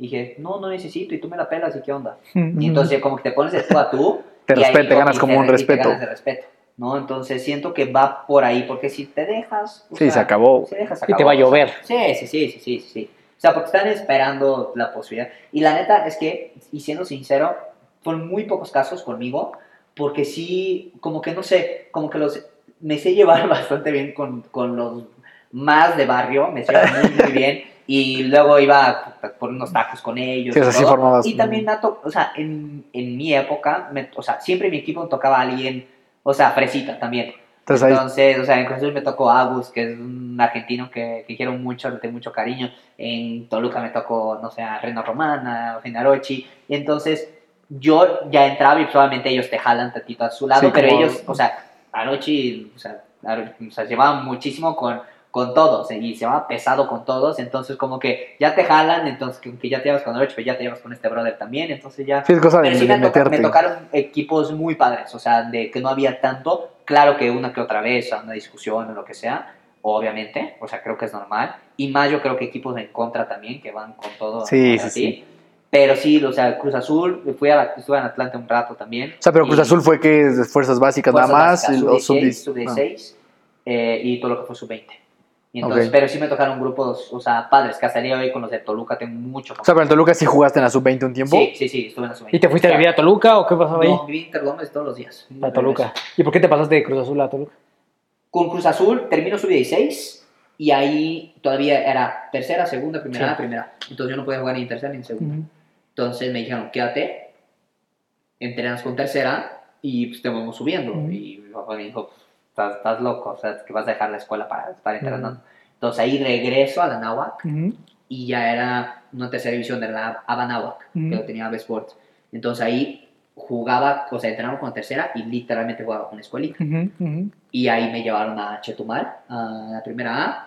Fui dos semanas, les gusté mucho. Después, eh, después de mi viaje de graduación, fui otras dos semanas. eh, todo súper bien. Y ahí me dijeron, oye, te tienes que presentar en NESA porque ya vamos a pasar la primera de, de Atlante. De Chetumal lo vamos a pasar a NESA. Tienes que presentar, creo que si no me equivoco, era el 15 de junio de 2009. Ujú. Ujú. Y antes, eh, pues mi papá un día, voy saliendo de dirección de emisión de la Náhuac, y mi papá me dijo, oye, ¿dónde estás? Me dije, oye, en la Náhuac. Me dice, agarra un taxi, vente a, a- vente a, a Santa Fe, que estaba hablando con este, este y esta persona de Toluca, representante y todo, y te quieren llevar para allá. Entonces me dijeron, oye, vente, va a empezar el torneo sub-20. Pues el torneo sub-20, o sea, está bien que quieras ir a primera A, pero pues, creo que Toluca es una mejor institución. claro. Claro. Y pues de sub-20 pues vas a estar... El salto ya está ahí, güey. Ya es un cuando- pasito. Y ahí fue cuando fui a, a sub-20. ¿Y cuánto estuviste en Toluca? Año y medio. Año y medio antes de irme a Estados Unidos. Ah, o sea, de Toluca brincaste a Estados Sí. Unidos. Justo. Ok. ¿Y cómo estuvo eso? ¿Cómo estuvo ya de brincar de Toluca a Estados Unidos? Pues... Yo, ¿Qué digo? Me imagino que el tema con el Toluca también, y eso es que, o sea, que ocuparas una plaza de extranjero iba a ser imposible, güey. a ver, no es justo eso, porque, pues, a ver... O sea, pero sí, eso es determinante, Sí, güey. sí, sí, o sea, en Toluca me estaba yendo bien, pero, pues, a ver, yo tenía adelante de mí a, Juanito Calderón, que, o sea, le tengo mucho cariño, que era el, hermano de- Del avión. y Juanito era un crack, o sea, yo jugaba cuando Juanito no jugaba, y me iba muy bien, pero Juanito ya estaba en primera y todo, o sea, Juanito era un crack. Y cuando me empezó a ir muy bien, de hecho, me, hasta me empezaron a poner por volante por derecha, porque pues, no, no había espacio de enganche, y me estaba yendo bien y todo, hasta que un día, un día subí a entrenar con primera, y la auxiliar de primera, o sea, y me fue muy bien, la auxiliar de primera me dijo, oye, ¿Quién estaba ahí de Estaba director? el Chepo, el Chepo, Ah, torre. en aquel entonces. Y Chuy, el auxiliar, me dijo, oye, ¿cuándo tus papeles? Y dije, pues no tengo, o sea, estoy, estoy en eso. Porque en aquel entonces eran, tenías que tener 5 años en México, no, 6 años en México, creo, no, 5, 5 años en México para empezar el proceso de la nacionalidad. Y yo llevaba 4 años y medio. Y me dijo, pues, la neta, o sea, sin papeles no hay, No ni- no hay, o sea, no estoy diciendo que te voy a subir ahorita, pero sin papeles no hay posibilidad. Que en aquel entonces eran 5 Extranjero, extranjeros. sí, pues. Y de hecho Toluca tenía seis, había un extranjero que no me acuerdo quién era, que pues, o sea, se quedó sin brazo y nada más entrenaba ahí solito. Ujú. O sea, ¿a quién le tendrías que bajar la chamba ahí, por ejemplo, de extranjero? imagínate. Ah, sí, exacto, O sea, sí. Entonces, Al Paulo da Silva y esos, ¿no? no, va a pasar, no, sí. no va a pasar. Y ahí fue cuando eh, esta persona que me había contactado para irme a Estados Unidos, me había contactado hace dos, o sea, dos años antes, lo volví a buscar y dije, oye, me quiero ir a Estados Unidos y me dijo, pues, órale, porque pues era, era el camino. O sea, empecé a investigar más acerca de, oye, ¿qué, o sea, ¿dónde salen los jugadores que van a, a la MLS? Y pues, todos salían de college, de college, de college. Y dije, pues, Para ver, allá. voy, estudio mi carrera, si jala, pues voy a la MLS, si no, pues no pasa nada, tengo mi Ujú. carrera. Entonces, fue ahí, esa, esa fue como que el factor determinante. O sea, no solo la parte de papeles, pero pues también, a ver, La quiero ya asegurar mi futuro. Porque pues la neta es que, a ver, en el equipo sub-20, ¿cuántos llegan? ¿Dos? Ujú. O sea, todos los demás. Y a que, se mantengan en primera división Exacto, por está ninguno muy- de los dos. Está muy cañón, está muy, muy cañón. Sí, justo. ¿Y luego qué pasó? güey? O sea, llegaste allá y ¿cómo- ¿cómo es la experiencia de, de estar estudiando y jugando fútbol en Estados ¿A Unidos? dónde fuiste? Bueno, ¿a dónde? ¿Qué ciudad fui a, a Tampa, a Florida, a University of South Florida, y pues es una fregonería. La neta, el trato, o sea, los mejores hoteles, el mejor gear. O sea, si, si llegas a un nivel de División 1, que es donde están, no voy a decir los mejores, pero están las mejores universidades que dan más lana al estudiante atleta, Mm. porque allá, o sea, allá en Estados Unidos hay División 1, División 2, División 3, hay otra liga que se llama NAIA, y mucha gente dice, no, es que solo en División 1 hay jugadorazos, no manches, hay unos equipos de Divisiones 2 que son unos equipazos, pero hay gente que se va a Divisiones 2 por un tema académico, por un tema, eh, por un tema de beca, o, sea, lo que sea. Oye, güey, pero ¿y cómo es este proceso? O sea, es un tema de. O sea, ahorita, por ejemplo, lo que es en B1 Ajá. es que ustedes son como los gestores, me Sí, sí, imagino, sí. de toda esta onda. Pero luego, ¿qué, güey? Es como, pues, a, a base de puros videos, vienen coaches como a verte. Es una gran O sea, pregunta. ¿cómo es como todo. El primer filtro sí son los videos, o sea, Ok. la neta, primer Ujú. filtro, videos. Entonces, es como nuestra puerta de entrada. Y si un, si un entrenador, vamos a decir, de una universidad de División 1, por ejemplo, Wake Forest, que es una universidad top, si tienen interés, pide de uno a dos partidos completos. Ok. Y de ahí dice, ok, lo quiero ver jugar en vivo. Entonces, muchas veces vienen y lo ven jugar. O sea, sí, sí es un proceso Sí, así exhaustivo. O sea, no es así de que. ah, pues, Muy No, serio, No, ¿no? no, no, toman súper en serio. Claro que hay ciertas universidades que solo con el video están, pero las universidades son las más top si le invierto. O sea, de hecho, tengo un chavo de, de fuerzas básicas, un delantero, que estoy coordinando para que venga el entrenador a verlo jugar. Oye, pero ¿y qué tan viable es alguien que yo ni, ni jugó fútbol profesional, Ajá. hizo su prepa, su secundaria, jugó Ajá. con su equipito de la escuela, pero es súper talentoso? O sea, es decir, ¿tiene peso el videíto de su secundaria Esa es una buena pregunta. o la neta tiene que ser contra el pregunta, ojalá América? muchos papás me escuchen. Porque la neta sí hay casos del chavito del Vista Hermosa o del Cumbres que Exacto. es muy bueno, es Exacto, muy, muy bueno, pero nunca quiso jugar en ningún lado. La cosa es que, y manda un video, y yo tengo un buen ojo, y yo digo, "Put, sí, este chavo sí es bueno. Pero la cosa es que los entrenadores dicen, ok, sí es bueno, pero ¿contra quién ¿Con quién está jugando? Claro. Entonces, al final de cuentas, sí es, o sea, si te quieres ir a los mejores, necesitas ser de los mejores y estar jugando contra, o sea, si estás en el Toluca, te manda, manda un partido contra América, contra Pumas, Sí, contra Monterrey. claro. Porque si no, pues manda un partido del torneo de la amistad. No pasa nada, güey, es la sí, verdad, exacto. o sea, y nos pasa muy seguido y hay muchos papás que no nos entienden, pero después cuando llegan allá y se dan cuenta de, a ver, a lo mejor los mandamos a una división 3, pero llegan ahí y ven el nivel de muchos chavos de división 3 que son muy buenos y ya entienden. Yo siempre digo a los chavos de que se van a, a lo mejor no se van a de 2, de 1, se van a división 2, división 3, les digo, oye, si llegas allá y en tu primer año la rompes, yo te ayudo a que vas a otro lado. Pero Ok. llegan y no pasa eso. ¿Por qué? Porque sí hay un nivel muy fuerte. ¿va? Ok. Pero sí la parte del el video es el primer filtro. ¿Dónde está jugando? Y aparte, los entrenadores sí tienen acceso a Y Scout, a GoStats, tienen, tienen acceso a tantas herramientas Ok. que ellos saben. O sea, a ver, este chavo está jugando en básicas o no. Si no está jugando en básicas, o sea, yo no, yo no lo Sí, sí te resta muchos puntos. Sí, la neta, o sea, neta es, sí, es lo neta que sí, es. O sea, es, es un poquito como que el primer filtro. Y conocen, o sea, ahorita, o sea, las academias de MLS han mejorado muchísimo. Entonces dicen, a ver, tengo un chavo del Columbus Crew, tengo un chavo del Toluca. Ok, ya está parejo. Ok. Ujú. Antes era un chavo del Toluca y cuando no existían las academias era un Sí, chavo de claro. un club soccer. Entonces, a ver, este Sí, sistema sí, ahora ya está parejo. Y entonces lo mismo, un chavo de Columbus Crew, un chavo de Cumbres, pues obviamente voy por el chavo de Columbus Crew. Ok. Un poquito va por ahí. ¿Y a ti cómo te fue? Ahora sí, ya de fútbol de Brasil, Ajá. fútbol en México, fútbol en Estados Unidos. Ah, entonces les decía, o sea, experiencia padrísima. ¿Y en nivel? Pues, nivel, no manches, llegué allá y yo pensé que, no manches, iba a. Ajá, neta. Exacto, ahí sí era lo Y que iba a decir, y güey. llegué y no manches, o sea, hubo Nada. una cachetadita de guante blanco porque sí, o sea, la neta sí es un gran nivel. O sea, También. Pero tú sí fuiste a una de División sí, fui a 1. División 1 y en mi universidad habían, o sea, que hoy en día están jugando, o sea, Don Dwyer, que que juega profesional en MLS, Ben Sweat juega profesional en MLS, o sea, muchos chavos que se fueron y llegaron a nivel profesional. O sea, cuando yo llegué había chavos de la selección de Noruega, de, de Colombia, de Jamaica, de Estados Unidos. Oye, güey, Y pero aparte todos mucho más fuertes que yo. Es claro. un factor, ¿no? Pero ¿cómo, ¿cómo fue esa experiencia de, o sea, porque, digo, tratando de entrar un poco en tu mente, esta parte como de que tú venías en México, pues sí, de, pues de chingarle fuerte, ¿sabes? Ganarte un lugar, pues en el Toluca, en el Cruz Azul, eso no es fácil, güey, implica, implica muchísimo sí. esfuerzo. Y, y cuando llegas con este mindset de Estados Unidos, de, pues la neta siento que ya, por fin, voy a relajarme un poquito, voy a ser titular, capitán, voy a traer la 10, y llegas y como que puta, ¿no? Otra vez, Otra vez. otra vez a darle durísimo. Sí, o sea, ¿qué, qué sentiste en esa parte? O sea, lo que, lo que es muy padre de Estados Unidos, y siempre le digo a los chavos que mandamos, es que aquí tienes que remar contra la corriente, no solo, o sea, a nivel cancha, pero también en el vestidor, ¿no? Porque pues, eres el nuevo y pues aquí la neta es que, o sea, sí te hacen el feo un poquito. O sea, no solo en México, pero en Brasil en general, en, en Argentina, donde sea. Porque pues eres alguien que le está tratando de quitar lugar a otra Ah, persona. pues, Allá la neta es que llegas a un equipo y sí, o sea, sí automáticamente tienes a 25 amigos. Esa es Ok. como, creo que la parte más padre. O sea, el otro día, el otro día, el, otro día, como si fuera ayer, ¿no? O sea, de 10 años. Mi primer día en, eh, en USF, entrené, conocí a los capitanes y todo, unos tipazos. Dos días después estoy caminando por, por el campus y Aubrey Perry, que es el capitán, o sea, moreno, rastas, tatuado y todo, o sea, da miedo el brother. De la nada llega, se me acerca, oye Lucas, ¿cómo vas? Y yo, no, todo bien. Oye, ¿necesitas algo? No, no, no. Oye, pero ya fuiste a comprar tus cosas y todo, o sea, te puedo llevar si quieres. Y yo, no, no, no, todo bien. Esa es la diferencia. Sí, ¿sabes? sí, como que del- como hay del un apoyo, leadership. hay un apoyo. Entonces, cuando llego allá y veo que, a ver, voy a pelear un puesto de titular, pero está, está canijo. De hecho, en mi primer año jugué todos los juegos, menos uno, pero en ninguno fui titular. O sea, fui Ok. suplente en todos.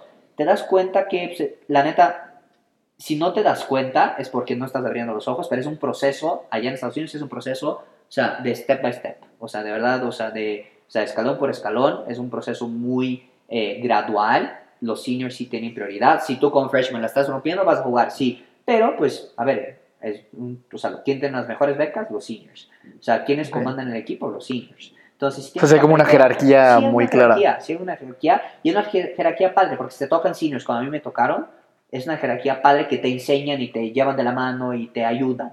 Entonces, cuando llegué, vi que, la neta, iba a estar cañón. Obviamente dije, pues voy a pelear lo máximo que yo podía. Yo era el primer cambio siempre en todos los juegos. Pero yo sabía que, a ver, yo estaba peleando una posición contra un senior. Y sabía que, la neta, era su último año. Él jugaba bien, no es como que yo Sí, sí, sí. estaba jugando mucho mejor. Él jugaba bien, entonces sabía- y él- era su último año. Entonces, en- claro que el entrenador le iba a poner el titular, claro que le iba a dar minutos. Oye, ¿cuál es, la, o sea, ¿cuál es como esta diferencia de la cultura del esfuerzo entre Estados Unidos y México? Que es un Es tema del cual enorme. se habla Es muchísimo. enorme, es enorme. Yo siempre, a ver, en Toluca, empe- empecé en junio de 2009. Mm. Y entonces en agosto empecé la carrera de la náhuatl de las noches, o sea, para seguir estudiando.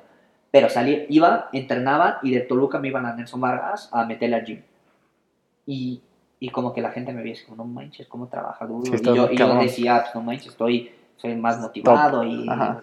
llegué allá y neta me di cuenta que, no manches, estaba El, muy mínimo, el lejos mínimo indispensable, muy ¿no? O sea, de hecho, días, o sea, hay muchas reglas de NCAA y obviamente no voy a entrar a detalles, pero había unos días libres que nos daban y neta, o sea, todos se presentaban, o no todos, pero el 80% del equipo se presentaba a entrenar.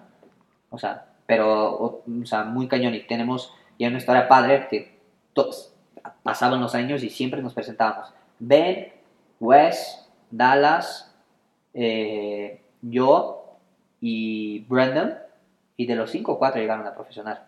Entonces, sí es una cultura de querer más y hacer más, tanto a nivel cancha como a nivel gym. O sea, sí es una mentalidad muy, muy diferente. O sea, ellos hablan mucho del grind, y sí es el grind, o sea, sí, sí hay algo, o sea, porque no es como que, ay, pues voy a ir a la cancha y le voy a pegar a la pelota. Ok, ahora métete al gym, güey.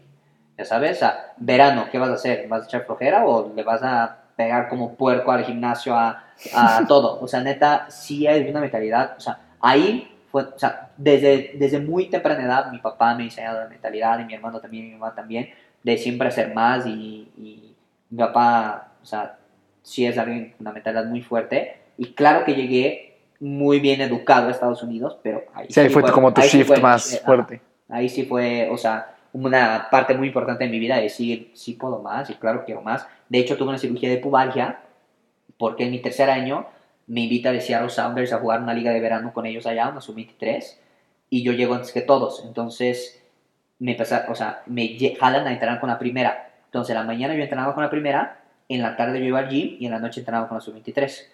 Entonces, o sea, yo decía, no manches, obviamente tengo que ir al gym en la tarde, Sí, obviamente tengo que seguir, obviamente, obviamente. Y ahí fue cuando, o sea, tuve una Sí, sea, llevaste, lo llevaste y demasiado. límite y aprendí, ¿no? Pero sí es, o sea, sí, sí, sí es una mentalidad muy cañona. Alimentación, o sea, la primera vez que fui al- a la cafetería, no manches, yo ya estaba casi casi agarrando una coca.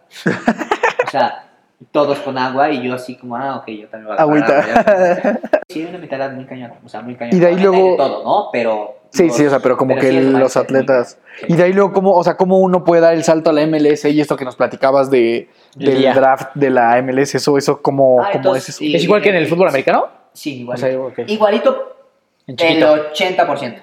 Y pues, contestando tu, tu pregunta, Miki, al final me fue muy bien. O sea, fui mi, o sea, mi primer año jugué todos los partidos, pero no de titular. Mi segundo año ya fui titular un 70% de las veces. Mi tercer año me lastimó. Y mi cuarto año, y justo con el tercer año fue cuando empecé a ver, así como, ay, lo mejor y no quiero llegar al fútbol profesional, lo que sea. Pero en mi cuarto año me fue muy bien. O sea, fui semifinalista del premio de mejor jugador de Estados Unidos. Hay como el Heisman Trophy de, Ujú. de americano y allá es el Herman Trophy. Yo fui semifinalista, me seleccioné en el draft y la manera que te selecciona es lo siguiente.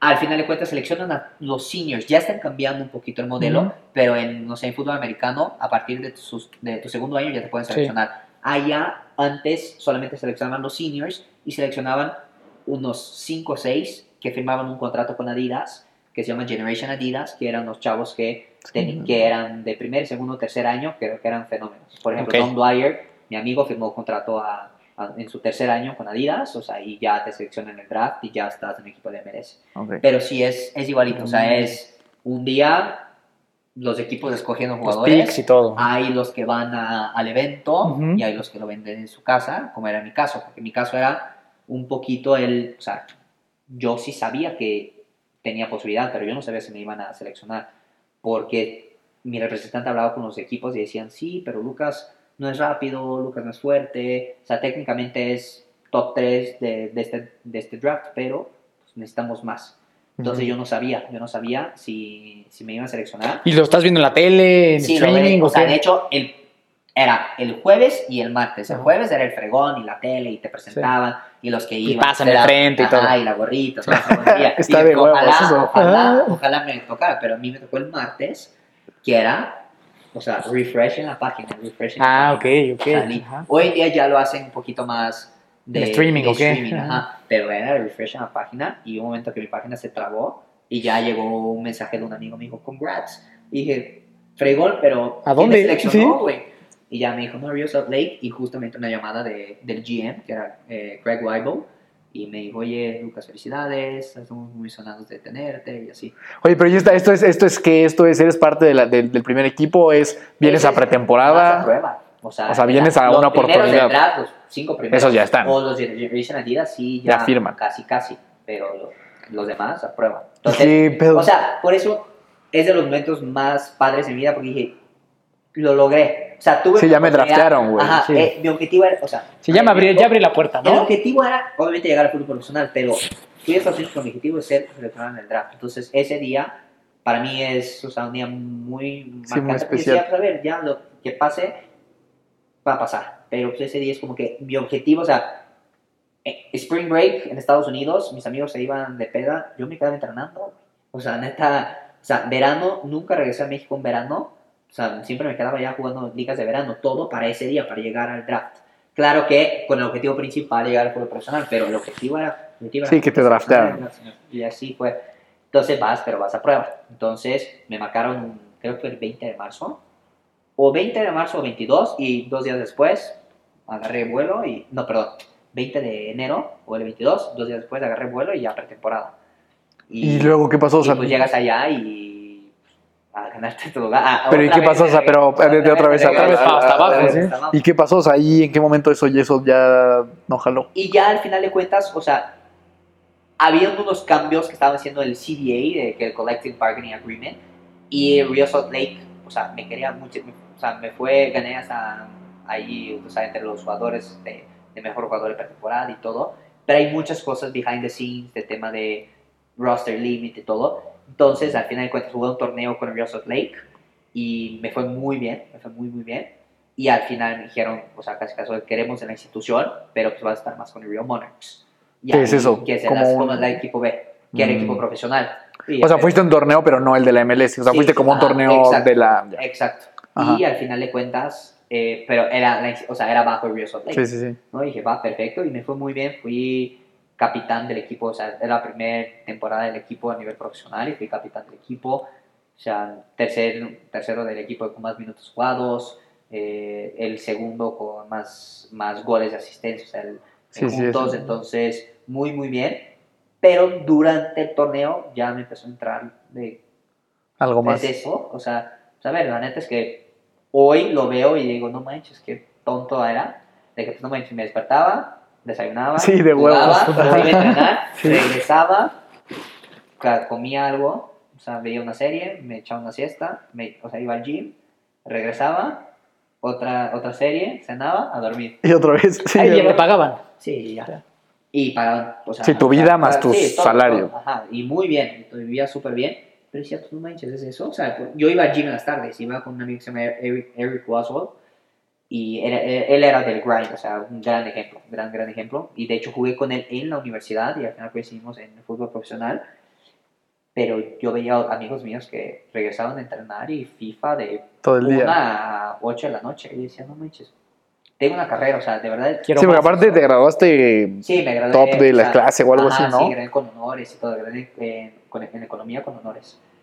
Y decía, pues la neta, podría estar haciendo algo más. Me sentía, la neta, o sea, un poco, eh, con todo respeto a los futbolistas, obviamente, porque yo fui uno, pero me sentía un poco. Desperdiciado. Ujú. ¿qué más hago? Y ahí fue cuando empecé un poquito a trabajar en el business plan de B1, pero nada como que muy, muy profundo, pero decía que quería más, o sea, como que no, como que no sé, no me llenaba, o sea, la neta no me llenaba, o sea, esa vida no me llenaba.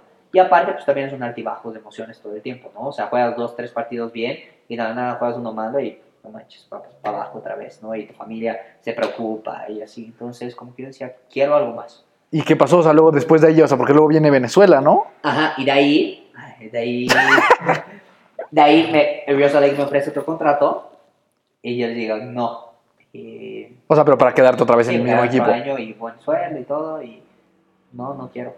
O sea, quiero vivir, o sea, como que me faltaba pasión por el fútbol. Ok. No de Estados Unidos, creo que, o sea, Estados Unidos sí hay cierta pasión hoy en día cada vez más, pero nunca lo van a vivir como, no, que Como los lo a vivir, latinos, sí. pero sí, los latinos son los latinos, se vuelven locos. ¿sí? Sí. Y los americanos, lo que creo que me gusta más hoy en día, el tema de los americanos, de que, a ver, se enojan si se pierden, pero no es como el Ya, sí, mundo, sí, y sí, aquí sí, sí. nosotros, no manches. Si estás enojado dos meses, sí. Ajá. Entonces, pero yo quería como que algo más de pasión, pero hoy me doy cuenta que lo quería para mí, o sea, algo más. Entonces, digo, no, no, no, me quiero ir, quiero ver qué onda con una segunda división en Brasil, una primera división en Colombia, o lo que sea. Y ahí fue como que un momento muy difícil. eh, fueron tres meses muy difíciles porque yo no sabía qué iba a pasar con mi vida. Hasta que mi amigo, eh, o sea, Ge- Gerardo, o sea, me dijo, yo te ayudo, yo perfecto.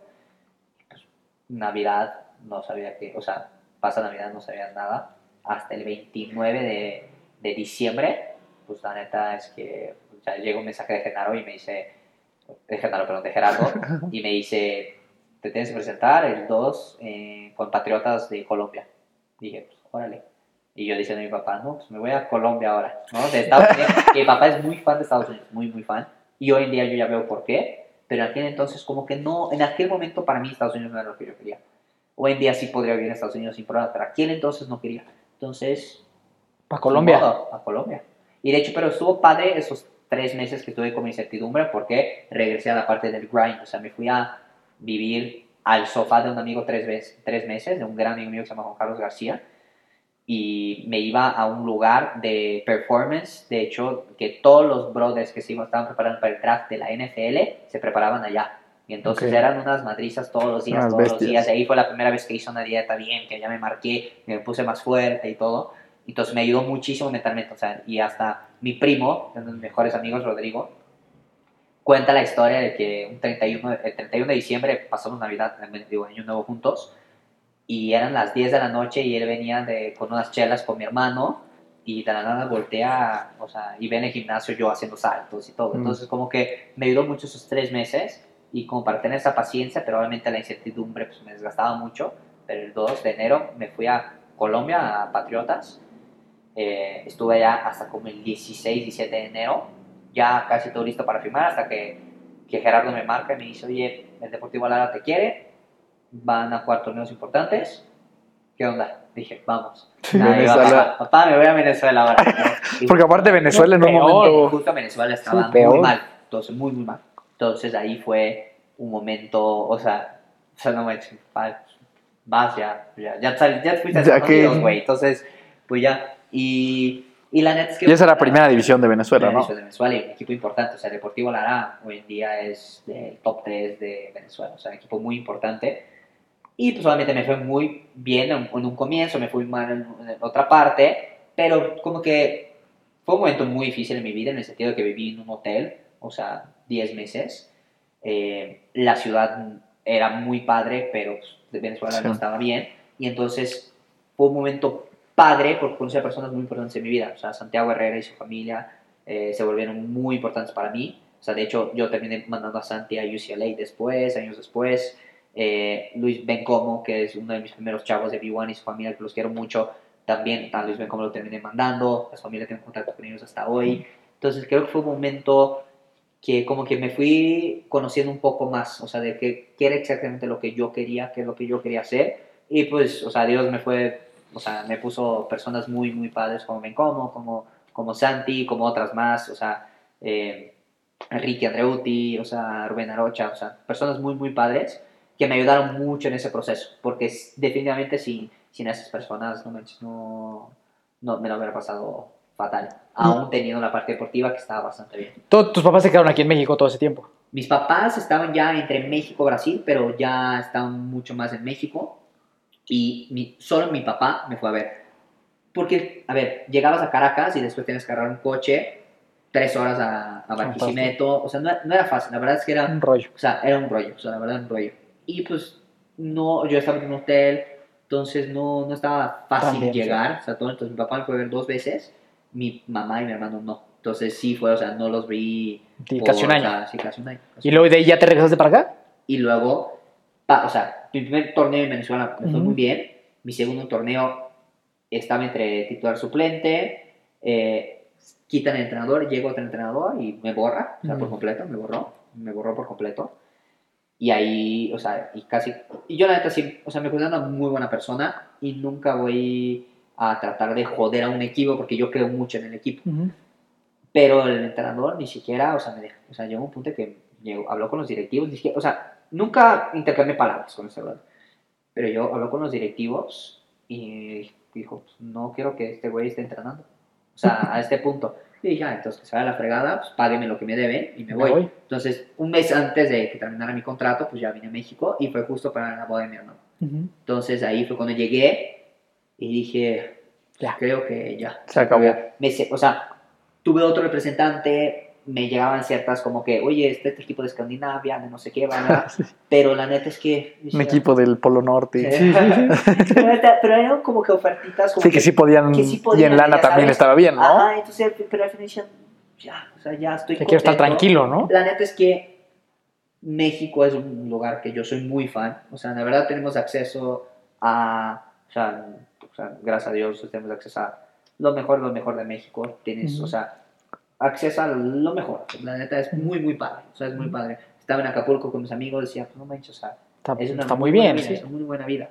Entonces decías, ya, o sea, ¿por qué estar sufriendo? O sea, porque el primer hotel que me metieron en Venezuela, o sea, ni les digo cómo estaba. O sea, neta, les digo, mi papá llegó y, y de hecho lo caché una vez hablando con mi mamá llorando. O sea, diciendo, Sí, de preocupación. o sea, ajá, o sea, cañón. Y como que me acostumbré, o sea, como me fui a Chetumal, o sea, dormí en un, en un catre, en, un- en el pasillo. o sea, como que yo estaba acostumbrado a ese grind, yo pensaba que era, pues, era eso, o sea, era, o sea, Sí, tengo sí, que sí, sufrir para lograr algo, Algo. y después te das cuenta que no, o sea, Y que hay otras cosas, ¿no? sí, y, y- y puedes lograr cosas muy fregonas, o sea, sin, no que sin sufrir, obviamente hay cierto sufrimiento, Hay que trabajar. Puedes, una cosa es salir Sí, de zona puedes- de confort. Puedes no dormir en un catre, Puedes no dormir en un cuarto. ¿no? sí puedes tener un cuarto, Puedes tener un cuarto, sí. digno. Exacto. Y aquí entonces ya le empezaste a meter más horas y al, al emprendimiento. Sí, entonces ahí fue en 2017, enero, fue cuando dije, ¿sabes qué? Ya, o sea, quiero, o sea, ya había, o sea, de hecho, a Luis Bencom un día antes ya lo había mandado a, un día, pero un mes, un año antes ya lo había mandado a Estados Unidos. Como que ya, ya sabía qué quería hacer y de hecho todo empezó en Venezuela, o sea, B1, mandando al hijo de mi dentista, mi hijo de Cloud, que se llama Sergio Pinto, que le tengo mucho, mucho cariño. Él me pidió ayuda y yo, pues, haciendo mi business plan, contactando a, a- a entrenadores ahí en mi hotel de Venezuela y con un internet horrible, pero ese día Diosito neta iluminó mi computadora y dijo, vas a tener dos horas de internet, porque neta, o sea, no tenía internet, o sea, Ajá. la verdad. Y, y se lo conté, o sea, en, en- o sea, en otro podcast, la historia que neta, la cantidad de veces que traté de ver un, par, o sea, un, partido, perdón, un episodio de Breaking Bad, era, in- o sea, llegaba por la mitad y Se trababa. se trababa y entonces ya, después regresaba, o sea, hasta el comienzo. Entonces, Ah. decía, no manches, era una locura, pero ese día, neta, o sea, ese día jaló dos horas y media entre hacer mi base de datos y mandar los mails y todo, o sea, ese día jaló y ahí empezó. Pero Ujú. 2017 regreso y digo, pues, a ver, quiero meter la B1 bien, pero pues sí se necesitó una chamba. Y entonces me empecé a buscar chamba, pero pues, quería algo ya, o sea, ya generar mi lana ya.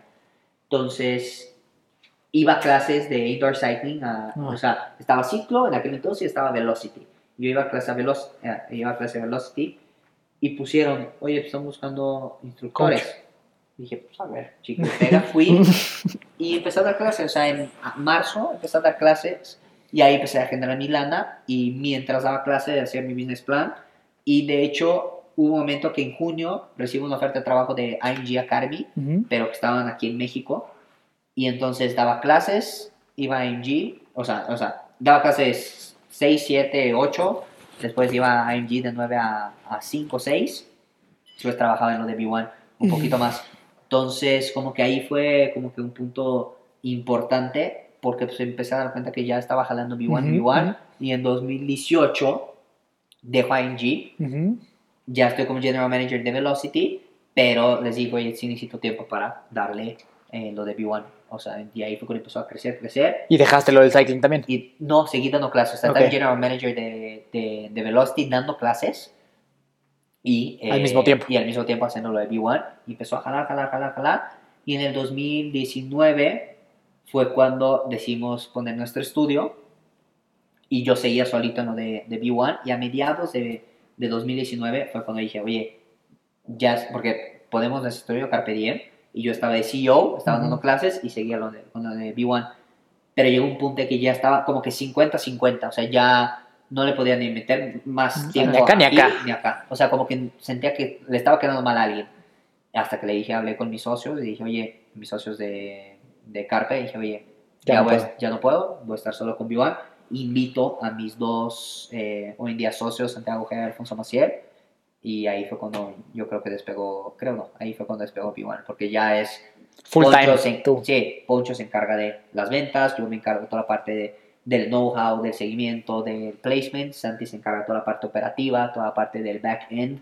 Entonces, o sea, hay muchas cosas de, si no fueran por ellos, o sea, yo antes hacía venta, hacía la parte financiera, hacía la parte de seguimiento, hacía la parte de, eh, de hablar con los entrenadores, ya no podía, o sea, ya, ya no. Mario, para a lo mejor la gente que a lo mejor no lo ha captado bien, ¿qué es lo que hace B1? B1 es una empresa que lleva chavos y chavas becados deportivamente y académicamente a high schools y a universidades americanas. Ok. Oye, güey, aquí yo creo que tocaste un tema súper importante que me gustaría que a lo mejor dejaras un par de consejos técnicos a, a las personas. Es- O sea, esto que nos dijiste es como una masterclass de, de cómo agarro una chamba pues para mantenerme y Claro. para sacar lana y al mismo tiempo voy emprendiendo hasta que a lo mejor esas líneas, o sea, empieza a ser más grande la del emprendimiento y entonces sí, puedo abandonar mi chamba. Eso es, o sea, como que mucha gente cree, hay de dos, ¿no? O se quedan atados a la nómina de una chamba por estos sí. días o que creen que el, que el camino es saltar al vacío y emprender sin nada de, de, segu- de- de respaldo atrás, Claro, ¿no? Entonces, en tu caso, ¿cuál, o sea, dónde encontraste esa, esa manera de hacer eso? Porque a mí me parece que esa es de repente la, la, la O mejor sea, forma de que los hacerlo. que saltan al vacío y la arman, o sea, mis respetos. O sea, yo no podía porque pues, tenía una renta que pagar, o sea, así de sencillo, ¿no? Siento que si quieres empezar algo que, a ver, nosotros, nuestra sociedad es muy, y creo que la parte de nuestros papás, pues es métete a una empresa y ve creciendo en una empresa y puedes tener una vida increíble en una empresa, ¿no? O sea, increíble y que te vaya súper, súper bien. Pero siento que nuestra generación sí quiere como que emprender algo, tener más control de su tiempo. Y he hablado con muchos amigos de eso, porque me dicen, ah, es que tú ya sé, tú has emprendido, cuéntame, no sé qué. Pues, a ver, soy una persona completamente normal. Lo único que hice fue, pues, empezar un side job. O sea, a ver, mi ingreso principal era Velocity y B1 era mi side job. Entonces, al después, a ver, puedo agregar algo más financiero, o sea, que me ayudara en la parte financiera, IMG. Entonces era Velocity, IMG y B1 de este lado. Pero ese era mi soporte. Entonces B1 era en las, o sea, en las horas libres y fines de semana. Entonces, hasta que empecé a crecer un poquito más y entonces, a ver, ya veo que esto hay futuro. Tengo otros dos acá. Y dije, a ver, menos. ¿cuál es el que me da más soporte financiero? Creo que es IMG, pero puedo hablar con Velocity. Fui a hablar con Velocity, con Mariana, una de las socias, que me ayudó muchísimo. Y yo dije, oye, porque ella ya, ya quería que yo tuviera un rol un poquito más de liderazgo. Y dije, oye, lo acepto, pero necesito tiempo para esto. Me dijo, va, perfecto. Entonces, pero Velocity seguía siendo lo más importante. Y el tiempo libre. igual, Pero empieza como a escalar en importancia, escalar. ¿no? Un Siento poquito. que es muy importante, o sea, como ustedes, ¿no? O sea, el podcast que va jalando y va jalando. Pero imagínense ustedes hace un año, con empezar es como un año más o menos, ¿no? Como dos, el podcast, sí, como dos o tres, Imagínense creo. Hace dos años dije, no, ¿sabes qué? Voy a hacer Joe Rogan y, y ya, Sí, a la claro, fregada. Pues claro. está, está muy cañón, está muy cañón. Pero pues ven que va creciendo, ok, vamos a invertirle a la cámara, vamos a invertirle al micrófono. Entonces, creo que tienes que ser muy prudente. Claro que, o sea, hoy en día yo sí, o sea, para que entiendan, yo hoy en día sigo pensando en maneras de tener otro side job Sí, otro para apoyar a ahí. B1 hoy en día, ya sabes, o sea, otro ingreso. Porque sí tienes que ser muy, muy, muy prudente, porque mucha gente dice, no, pues es que, ¿sabes qué? Quiero vender cremas y esas cremas las voy a hacer y todo y listo. Y está perfecto tener la pasión y todo, y admiro mucho a las personas que se avientan al vacío así, pero siento que es demasiada presión para hacer que funcione y muchas veces Claro. no jala. Entonces, si tienes, a ver, tienes una chamba estable y la neta quieres, y, y regresa a la parte del grind, ¿no? Quieres no vivir de tu chamba estable, quieres vivir de este side job que tienes, le tienes que meter tiempo, tienes que meter dedicación, o sea, fines de semana, domingos de la mañana aquí en la casa he estado haciendo dietas y yo contestando mails y contestando Man. mensajes, ni modo. O sea, es eso, o sea, no es como que hay, do- ya fin de semana ya no trabajo, no.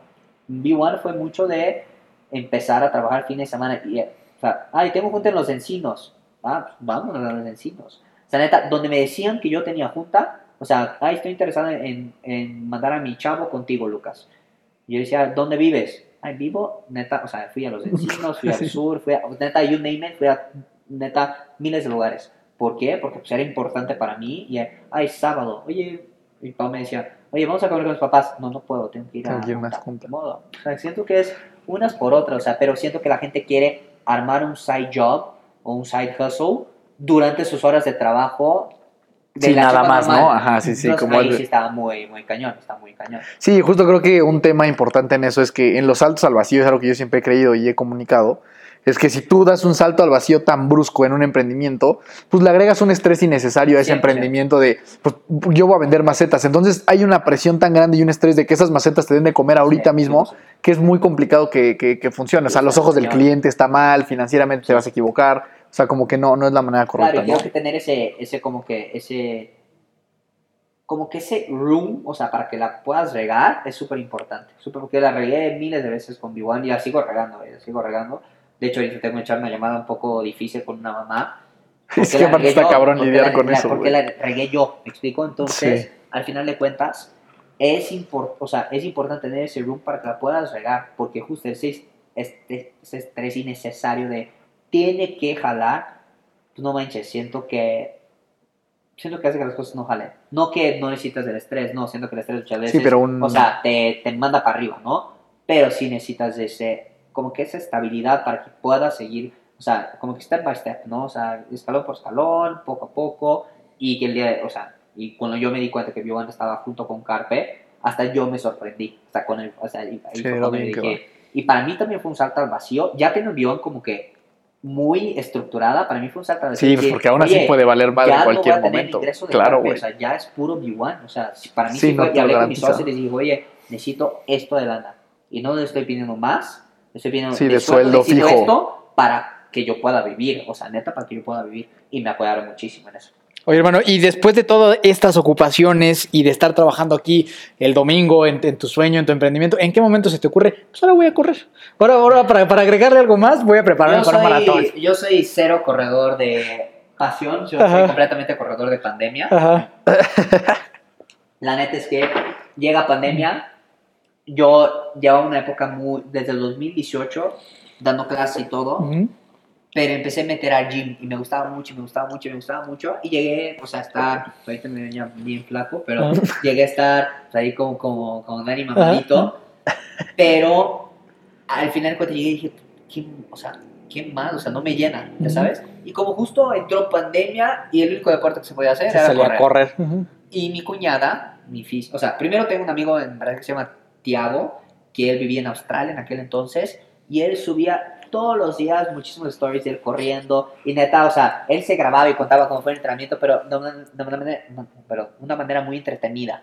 Y como que empezó a entrar gusanito, gusanito, hasta que un día mi cuñada, que corre desde hace muchos años, me dijo, oye, vente a correr conmigo un día.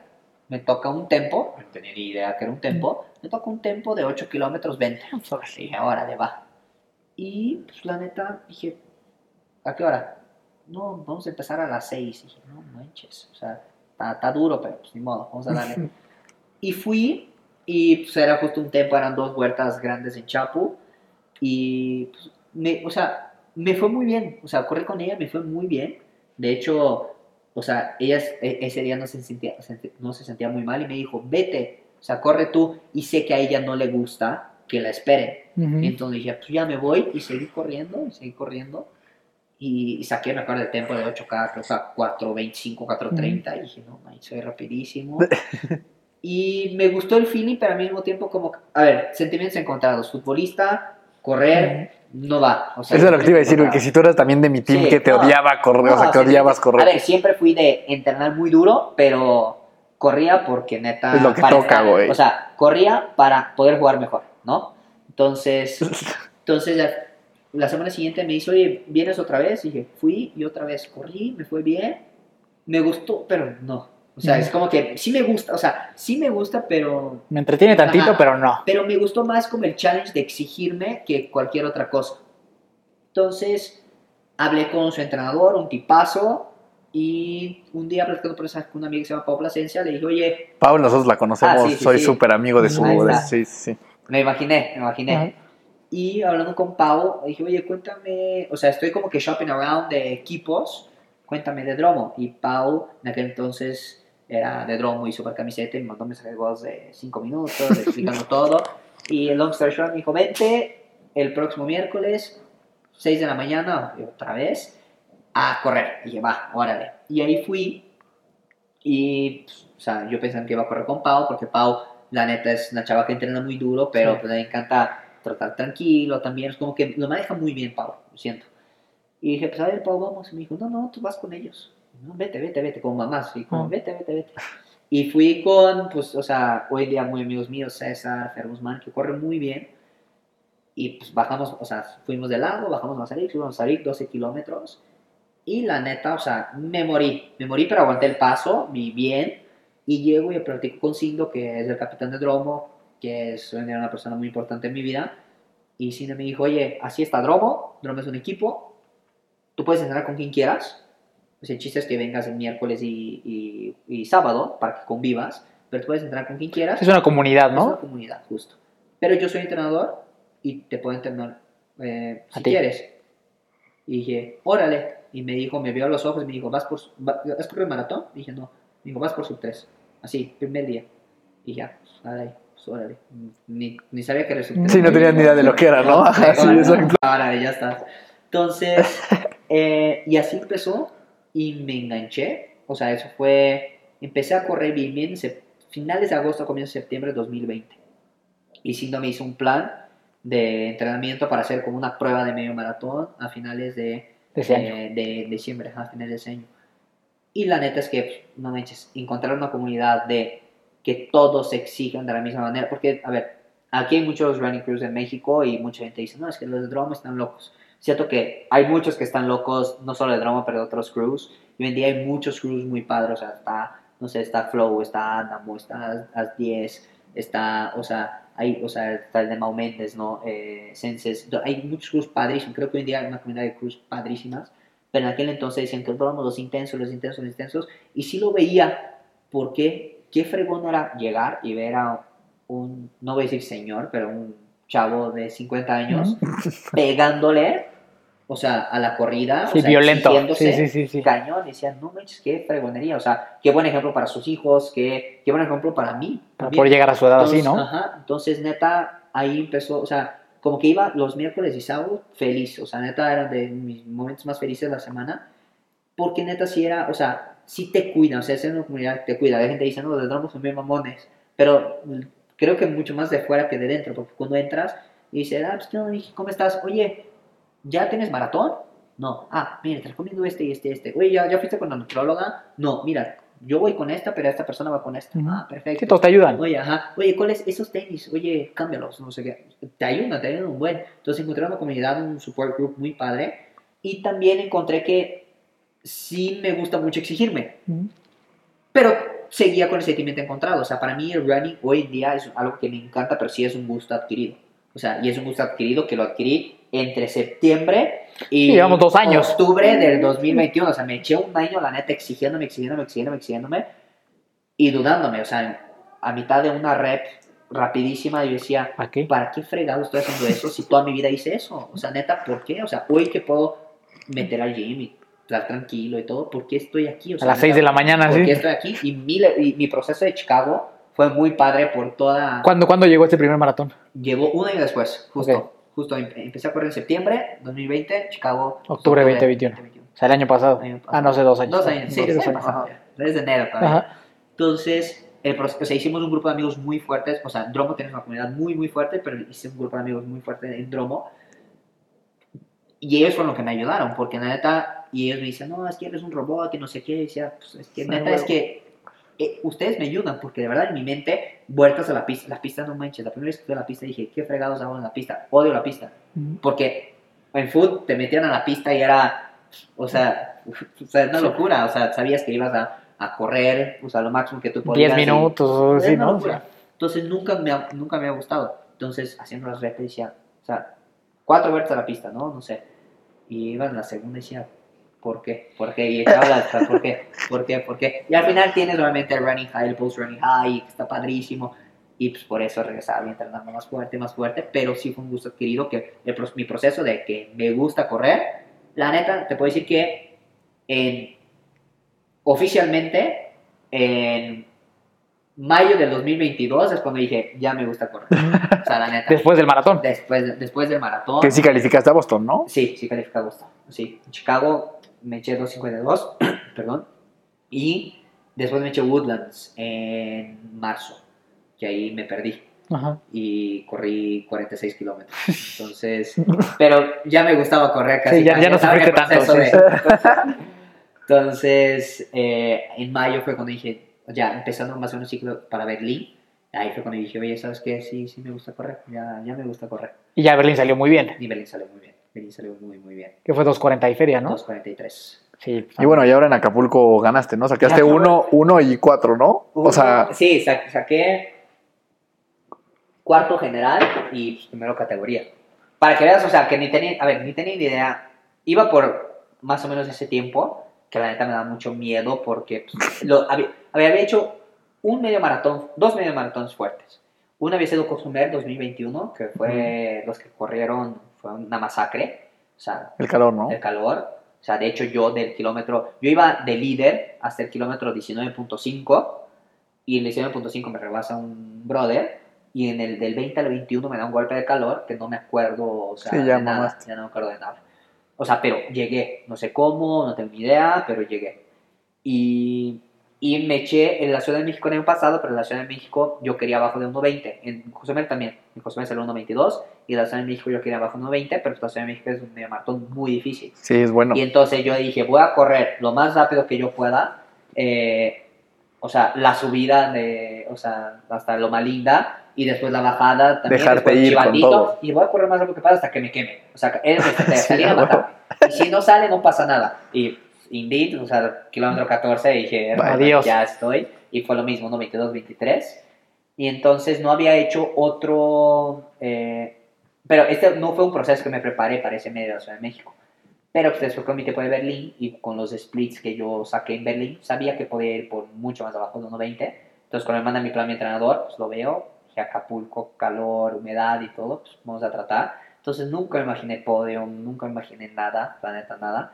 Entonces cuando pasó, fue chistoso porque empecé la carrera y fui rebasando, fui rebasando, fui rebasando hasta que un momento alguien me dijo, oye, vas en sexto. Ya no manches. Y ya iba llegando al quinto y rebasé al quinto. Eh, perdón, y ya rebasé, no, iba en séptimo, rebasé al sexto. Después, cuando ya nos meten como por, por, por diamante y veo al quinto allá, y pues- pero yo estaba haciendo mi workout. O sea, yo estaba, iba por lo mío, no era como que voy por ese brother, Sí. ¿sabes? Jamás, jamás. Y hasta cuando, cuando lo rebaso le digo, a ver, vente, vamos, así como que ningún afán de... Sí, de, ajá. Y salió, entonces cuando llego, y para que veas lo inexperiente, pues llego voy al cronometraje y me dicen, no, eres el primero, o sea, eres primero de tu categoría. Y yo dije, imposible, porque llegaron tres adelante de mí. Y uno de ellos yo sí lo conozco, o sea, me lleva como dos, tres años, pero conozco y sabía que estaba en mi categoría. Y me dice, no, no, no, es que, antes. es que los tres primeros entran a general y después Ah. es Ah, categoría. ok. Ah, ok. ya no sabía. O sea, Y ya en primer lugar. y ya, ya aprendí. Entonces fue cuarto general y, y, y primero de categoría. O sea, Puta, qué chingón. Sí, estuvo padre, estuvo padre. Y es algo que, o sea, siento que es una, o sea, como mi coach lo dice, que es Sebas Castro, es un deporte de adaptación. O sea, si sigues corriendo y sigues metiendo, vas a ir bajando. Claro, vas a ir bajando. sí. Claro que llega un punto en que se vuelve más difícil, obviamente. Sí, los, Pero, pues, las mejoras marginales. Que, corrían maratones a Ah, cuatro eso y ya corren a o sea, dos. jus- justo ahí entra este tema, ¿no? O sea, que realmente lo que hemos hablado, ahí no importa si no naciste con el talento. Ahí no. ¿No? O sea, Siento como que, que- sí hay un cierto nivel. niveles ¿no? sí, pero para la general- talento, pero en general sí puedes ir mejorando cañón. Sí, justo lo que apenas que yo, o sea, subía a, a mi Instagram esta parte, que yo creo que estos deportes sí involucran mucho más perseverancia que talento. Sí, mucho 100%. más, la neta. Alguien que se mete a correr todos los días y que tiene un buen plan, va a mejorar sí, o sí. 100%. Y alguien que quiere jugar fútbol muy bien y que a lo mejor Dios no lo dotó No. con ese talento, va a ser, va a llegar, va a mejorar, Sí, pero hasta cierto punto. ¿sabes? Sí, pero No- mucho no va- más limitante y te va a causar Mucho mucho más. más. tristezas y frustraciones. Sí, no- no va a llegar. alegrías. Y en cambio, si te pones a correr a tu nivel, a, lo A que fuerza vas a pero te va- mejorar. pero te va a traer Es mucho más alegría. eso. Si lo haces bien, a fuerza Y mejoras. siento que nos, o sea, nosotros amateurs nos clavamos demasiado de, oye, ¿con quién entreno? y ¿Con cuáles tenis? Y con y el coach, no sé qué. Que la neta, y yo soy, o sea, se lo he dicho a mis amigos cercanos, que empiezan, no, es que quiero cambiar de entrenador, quiero ir con ese, quiero ir con el otro. Digo, a ver, brother, tenemos tanto room for improvement que con quien sea, creo que hay unos mejores que otros, sí, pero con quien sea que entrenes, si haces entrenamiento vas a mejorar. Vas o sea, a va a mejorar. salir, va a salir, sea que sea un machote que bajes de, de Macmillan Running, sea un entrenador olímpico, sea un entrenador que apenas va empezando, si te da un plan de entrenamiento bueno ¿Y lo haces? vas a mejorar. Sí. O sea, no hay de otra. Sí. Pero sí es mucho más. Y aparte hay un juego mental muy, muy fuerte, ¿no? Entonces llega un punto y justo Pau me preguntó hoy, me dijo, oye, ¿y tú cómo le haces eh, cuando ya empiezas a valer? Y entonces empezamos a platicar de estrategias que, que hacemos y todo. Pero es que en el- hay un momento, o sea, una carrera de 5K, 10K, 21, maratón, Ironman 73 o completo. La neta hay un punto en que vas a dudar y vas a empezar a decir, oye, le bajo, oye, Sí, no, voy, oye, voy, no, no. sí, hay, que- eh, hay un punto y allí es donde entra la parte de la perseverancia. Ahí sí ya no es talento, ahí sí es de... Sí, claro, o lo- sea, que lo, lo quieres o no lo manejar, quieres. Sí, claro. o sea, está muy cañón y saber manejar tu, tu mente, hacer juegos de estrategia. O sea, voy a correr de aquí al árbol y llegas al árbol, ok, ahora voy a correr de aquí a... Al a abastecimiento, este brother. sí. Está, está cañón. Y siento, yo estoy totalmente de acuerdo contigo en ese tema. Puedes mejorar muchísimo si eres constante. Sí, sí lo haces. Si sales, te pones los tenis y corres. Cañón. Oye, hermano, y ahora sí ya para ir acabando, güey, eh, un par de consejos que le puedas dejar a la gente. Uno relacionado, o sea, bueno, dos relacionados al tema emprendimiento, negocios, y otros dos relacionados a este mundo que tocamos ahorita del running, del endurance y, y todo esto. Que, Creo que que- para ti haya sido relevante. Creo que de negocios, y tengo mi, mi fair share ahí de, de experiencia, la neta es, yo creo que los socios es la cosa más importante que puedes tener. Y si no es empezar un negocio por empezar un negocio que, que o sea, te puede dar algo, oye, ¿sabes qué? Pues también te gustan los relojes, a mí también, vamos a poner o sea, una tienda de relojes. No, o sea, siento que tus socios, o sea, y lo veo con B1, o sea, mis socios, Santi y, y Alfonso, son no personas increíbles, personas que considero mis hermanos y personas que trabajan muy bien y que nos complementamos. O sea, Poncho es bueno para una cosa, Santi es bueno para una cosa y yo soy bueno para otra cosa. Entonces, hasta cuando hay que ser medio culero con alguien, oye Lucas, échale una llamada porque yo soy, yo soy Ok. el más culero de los tres, por decir así. O, con, o sea, temas de Excel, pues, Santi, pues, a ver, dale. No, entonces, o sea, siento que los socios son la cosa más importante y es, puedes tener un buen producto, puedes tener un buen servicio, puedes tener todo, pero lo que hace el negocio son los socios, porque si puedes tener lo mejor de todo, pero sin los socios, Y también para Va, cuando, o sea, yo, yo he visto como el valor de los socios cuando estás valiendo madre, güey. O sea, cuando el negocio no está jalando, cuando hay que pagar aguinaldos y no hay No, lana. sí. O sea, el tener con quien, o sea, que esté un, o sea, que entienda por lo que estás pasando y que no te eches solito, creo que también 100%, ayuda. es, para mí es la parte más importante. O sea, la neta, Ujú. saber con quién te metes, que es muy difícil, ¿no? Al final de cuentas, nunca. O sea, a ver, yo conocí a Santi desde hace mucho, conocí, con Poncho, Santi es cuñado de Poncho. Entonces, a ver, no conocía tanto Poncho y no sabía cómo iba a reaccionar. Y tampoco sé cómo Santi va a reaccionar en ciertos temas, ¿no?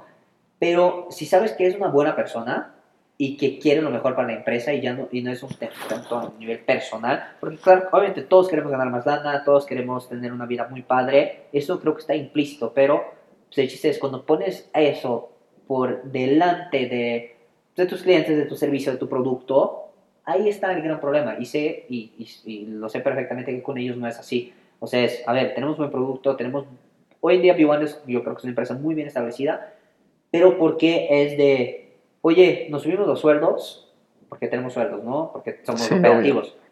A ver, ¿va a dar la madre a la empresa o no? Eh, sí, ok, no, no pasa nada, prefiero decirlo que no. Ok. No, siempre es como que saber lidiar con tus socios y que hay un respeto y que esas personas te van a llevar para adelante. Yo creo que tener buenos socios, y suena muy cliché, y obviamente creo que todos tenemos que tener nuestras, eh, ahora sí que, malas experiencias para, para entender, pero yo creo que para mí es el mejor, mejor consejo porque pues esos dos brothers, o sea, B1 sí la fundé yo, crecí yo y todo, pero hoy en día B1 es lo que es por, Nice. por esos, por esos dos. Y en esta parte del, del running, del endurance, Yo creo que hay dos cosas. Uno es, quieres empezar a correr, correr un medio maratón, empieza a correr. O sea, Ujú. busca un coach y, Y empieza dale. a correr. Y Sí, dale. huevo. o sea, la neta, o sea, así de sencillo. Porque la mentira más grande del universo es de, ahí deja, gano condición y después Y ya. empiezo, ¿no? O sea, es no, o sea, no, quieres correr, tienes ganas, o sea, fuiste a un maratón, la- fuiste a un maratón en la Ciudad de México, viste la energía de la gente, ¿quieres empezar a correr? A ver, un coach, unos buenos tenis y dale, vámonos. Que sean dos Sí, kilómetros a al día, que el coach te mande unas repes de 100 metros, no pasa nada, empieza. O sea, creo que eso. Y dos, que, o sea, júntate con personas que, que te van a echar para arriba. Creo que hasta en el mismo mundo del running, y platicaba con un con uno día que se ha vuelto un buen amigo, que se llama Armando Cortinas, que es un fenómeno, que eh, se acaba de echar 2.38 ahorita en, en Houston. Hay tantos egos, o sea, innecesarios en un deporte amateur, ya sabes. O sea, Sí, y sí, creo sí, que el mundo del triatlón es igualito, Es lo mismo. la neta. ¿Qué dices? O sea, ¿para qué fregados? O sea, no manches. O sea, ejemplo perfecto. Pepe Vega, muy amigo mío, muy, muy amigo mío. Eh, de hecho, uno de mi, o sea, mi amor por el running es mucho por ese brother, porque entrena, para Ciclo de Chicago entrenamos juntos, para Woodlands corrimos juntos. De hecho, en Woodlands eh, yo me quiebro al mal kilómetro 38 y él se sigue, corrimos 38 kilómetros juntos. O sea, somos muy, muy, muy amigos. Berlín, yo lo, rebas, o sea, yo lo rebasé y él se vino conmigo un ratito, yo llegué un poquito antes y él después.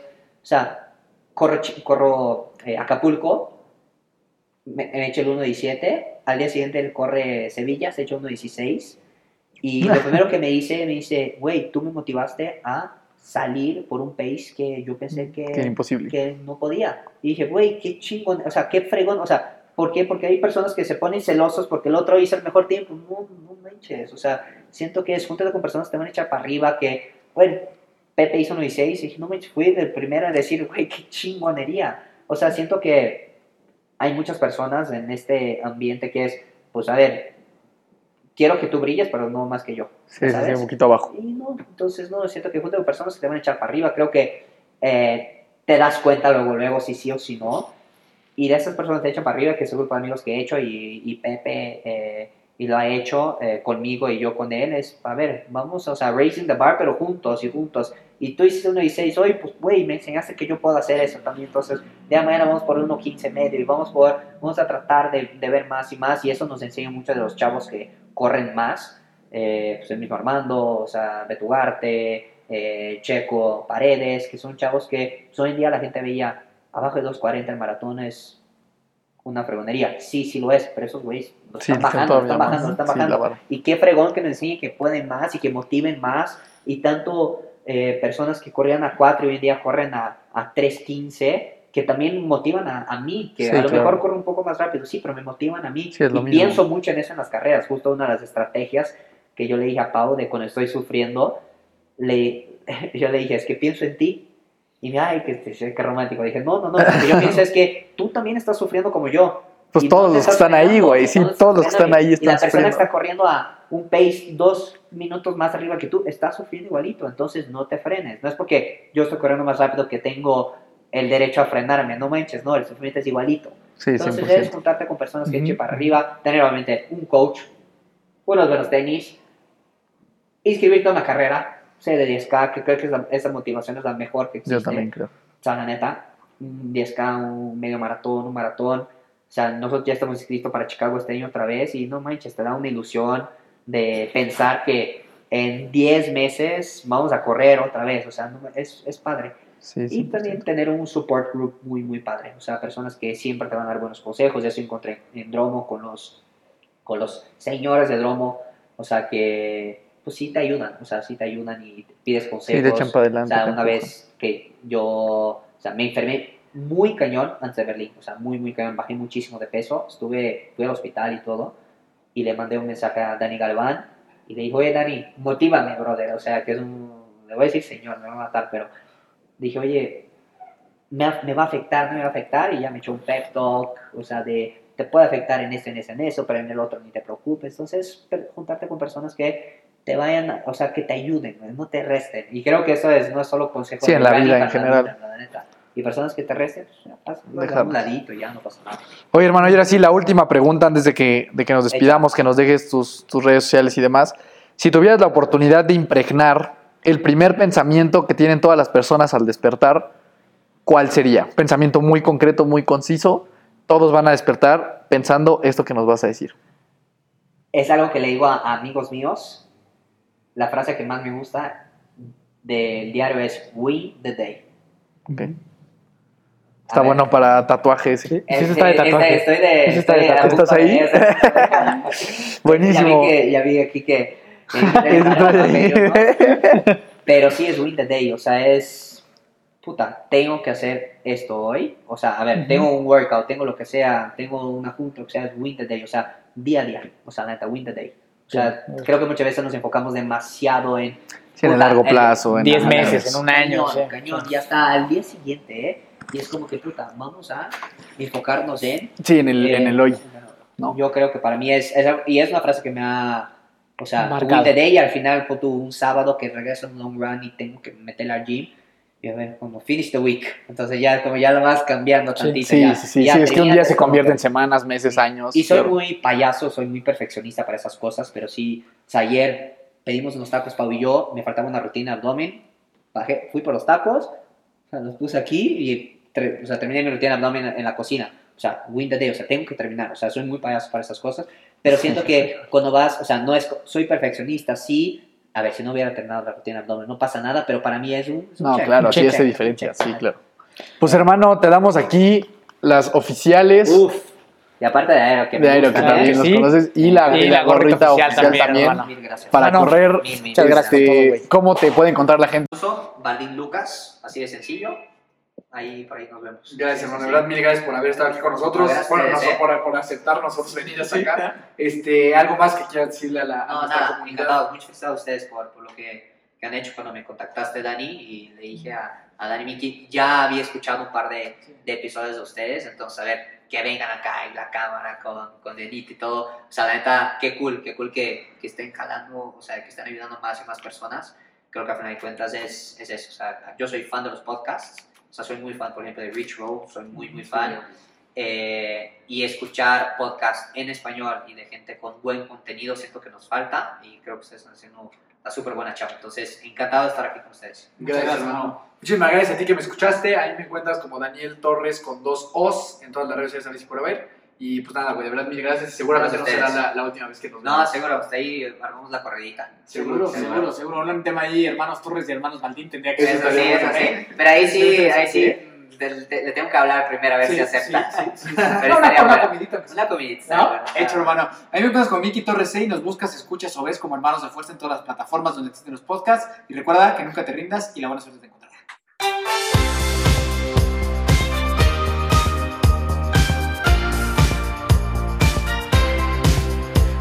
na na na. Na na na na. Hey hey hey. Adiós.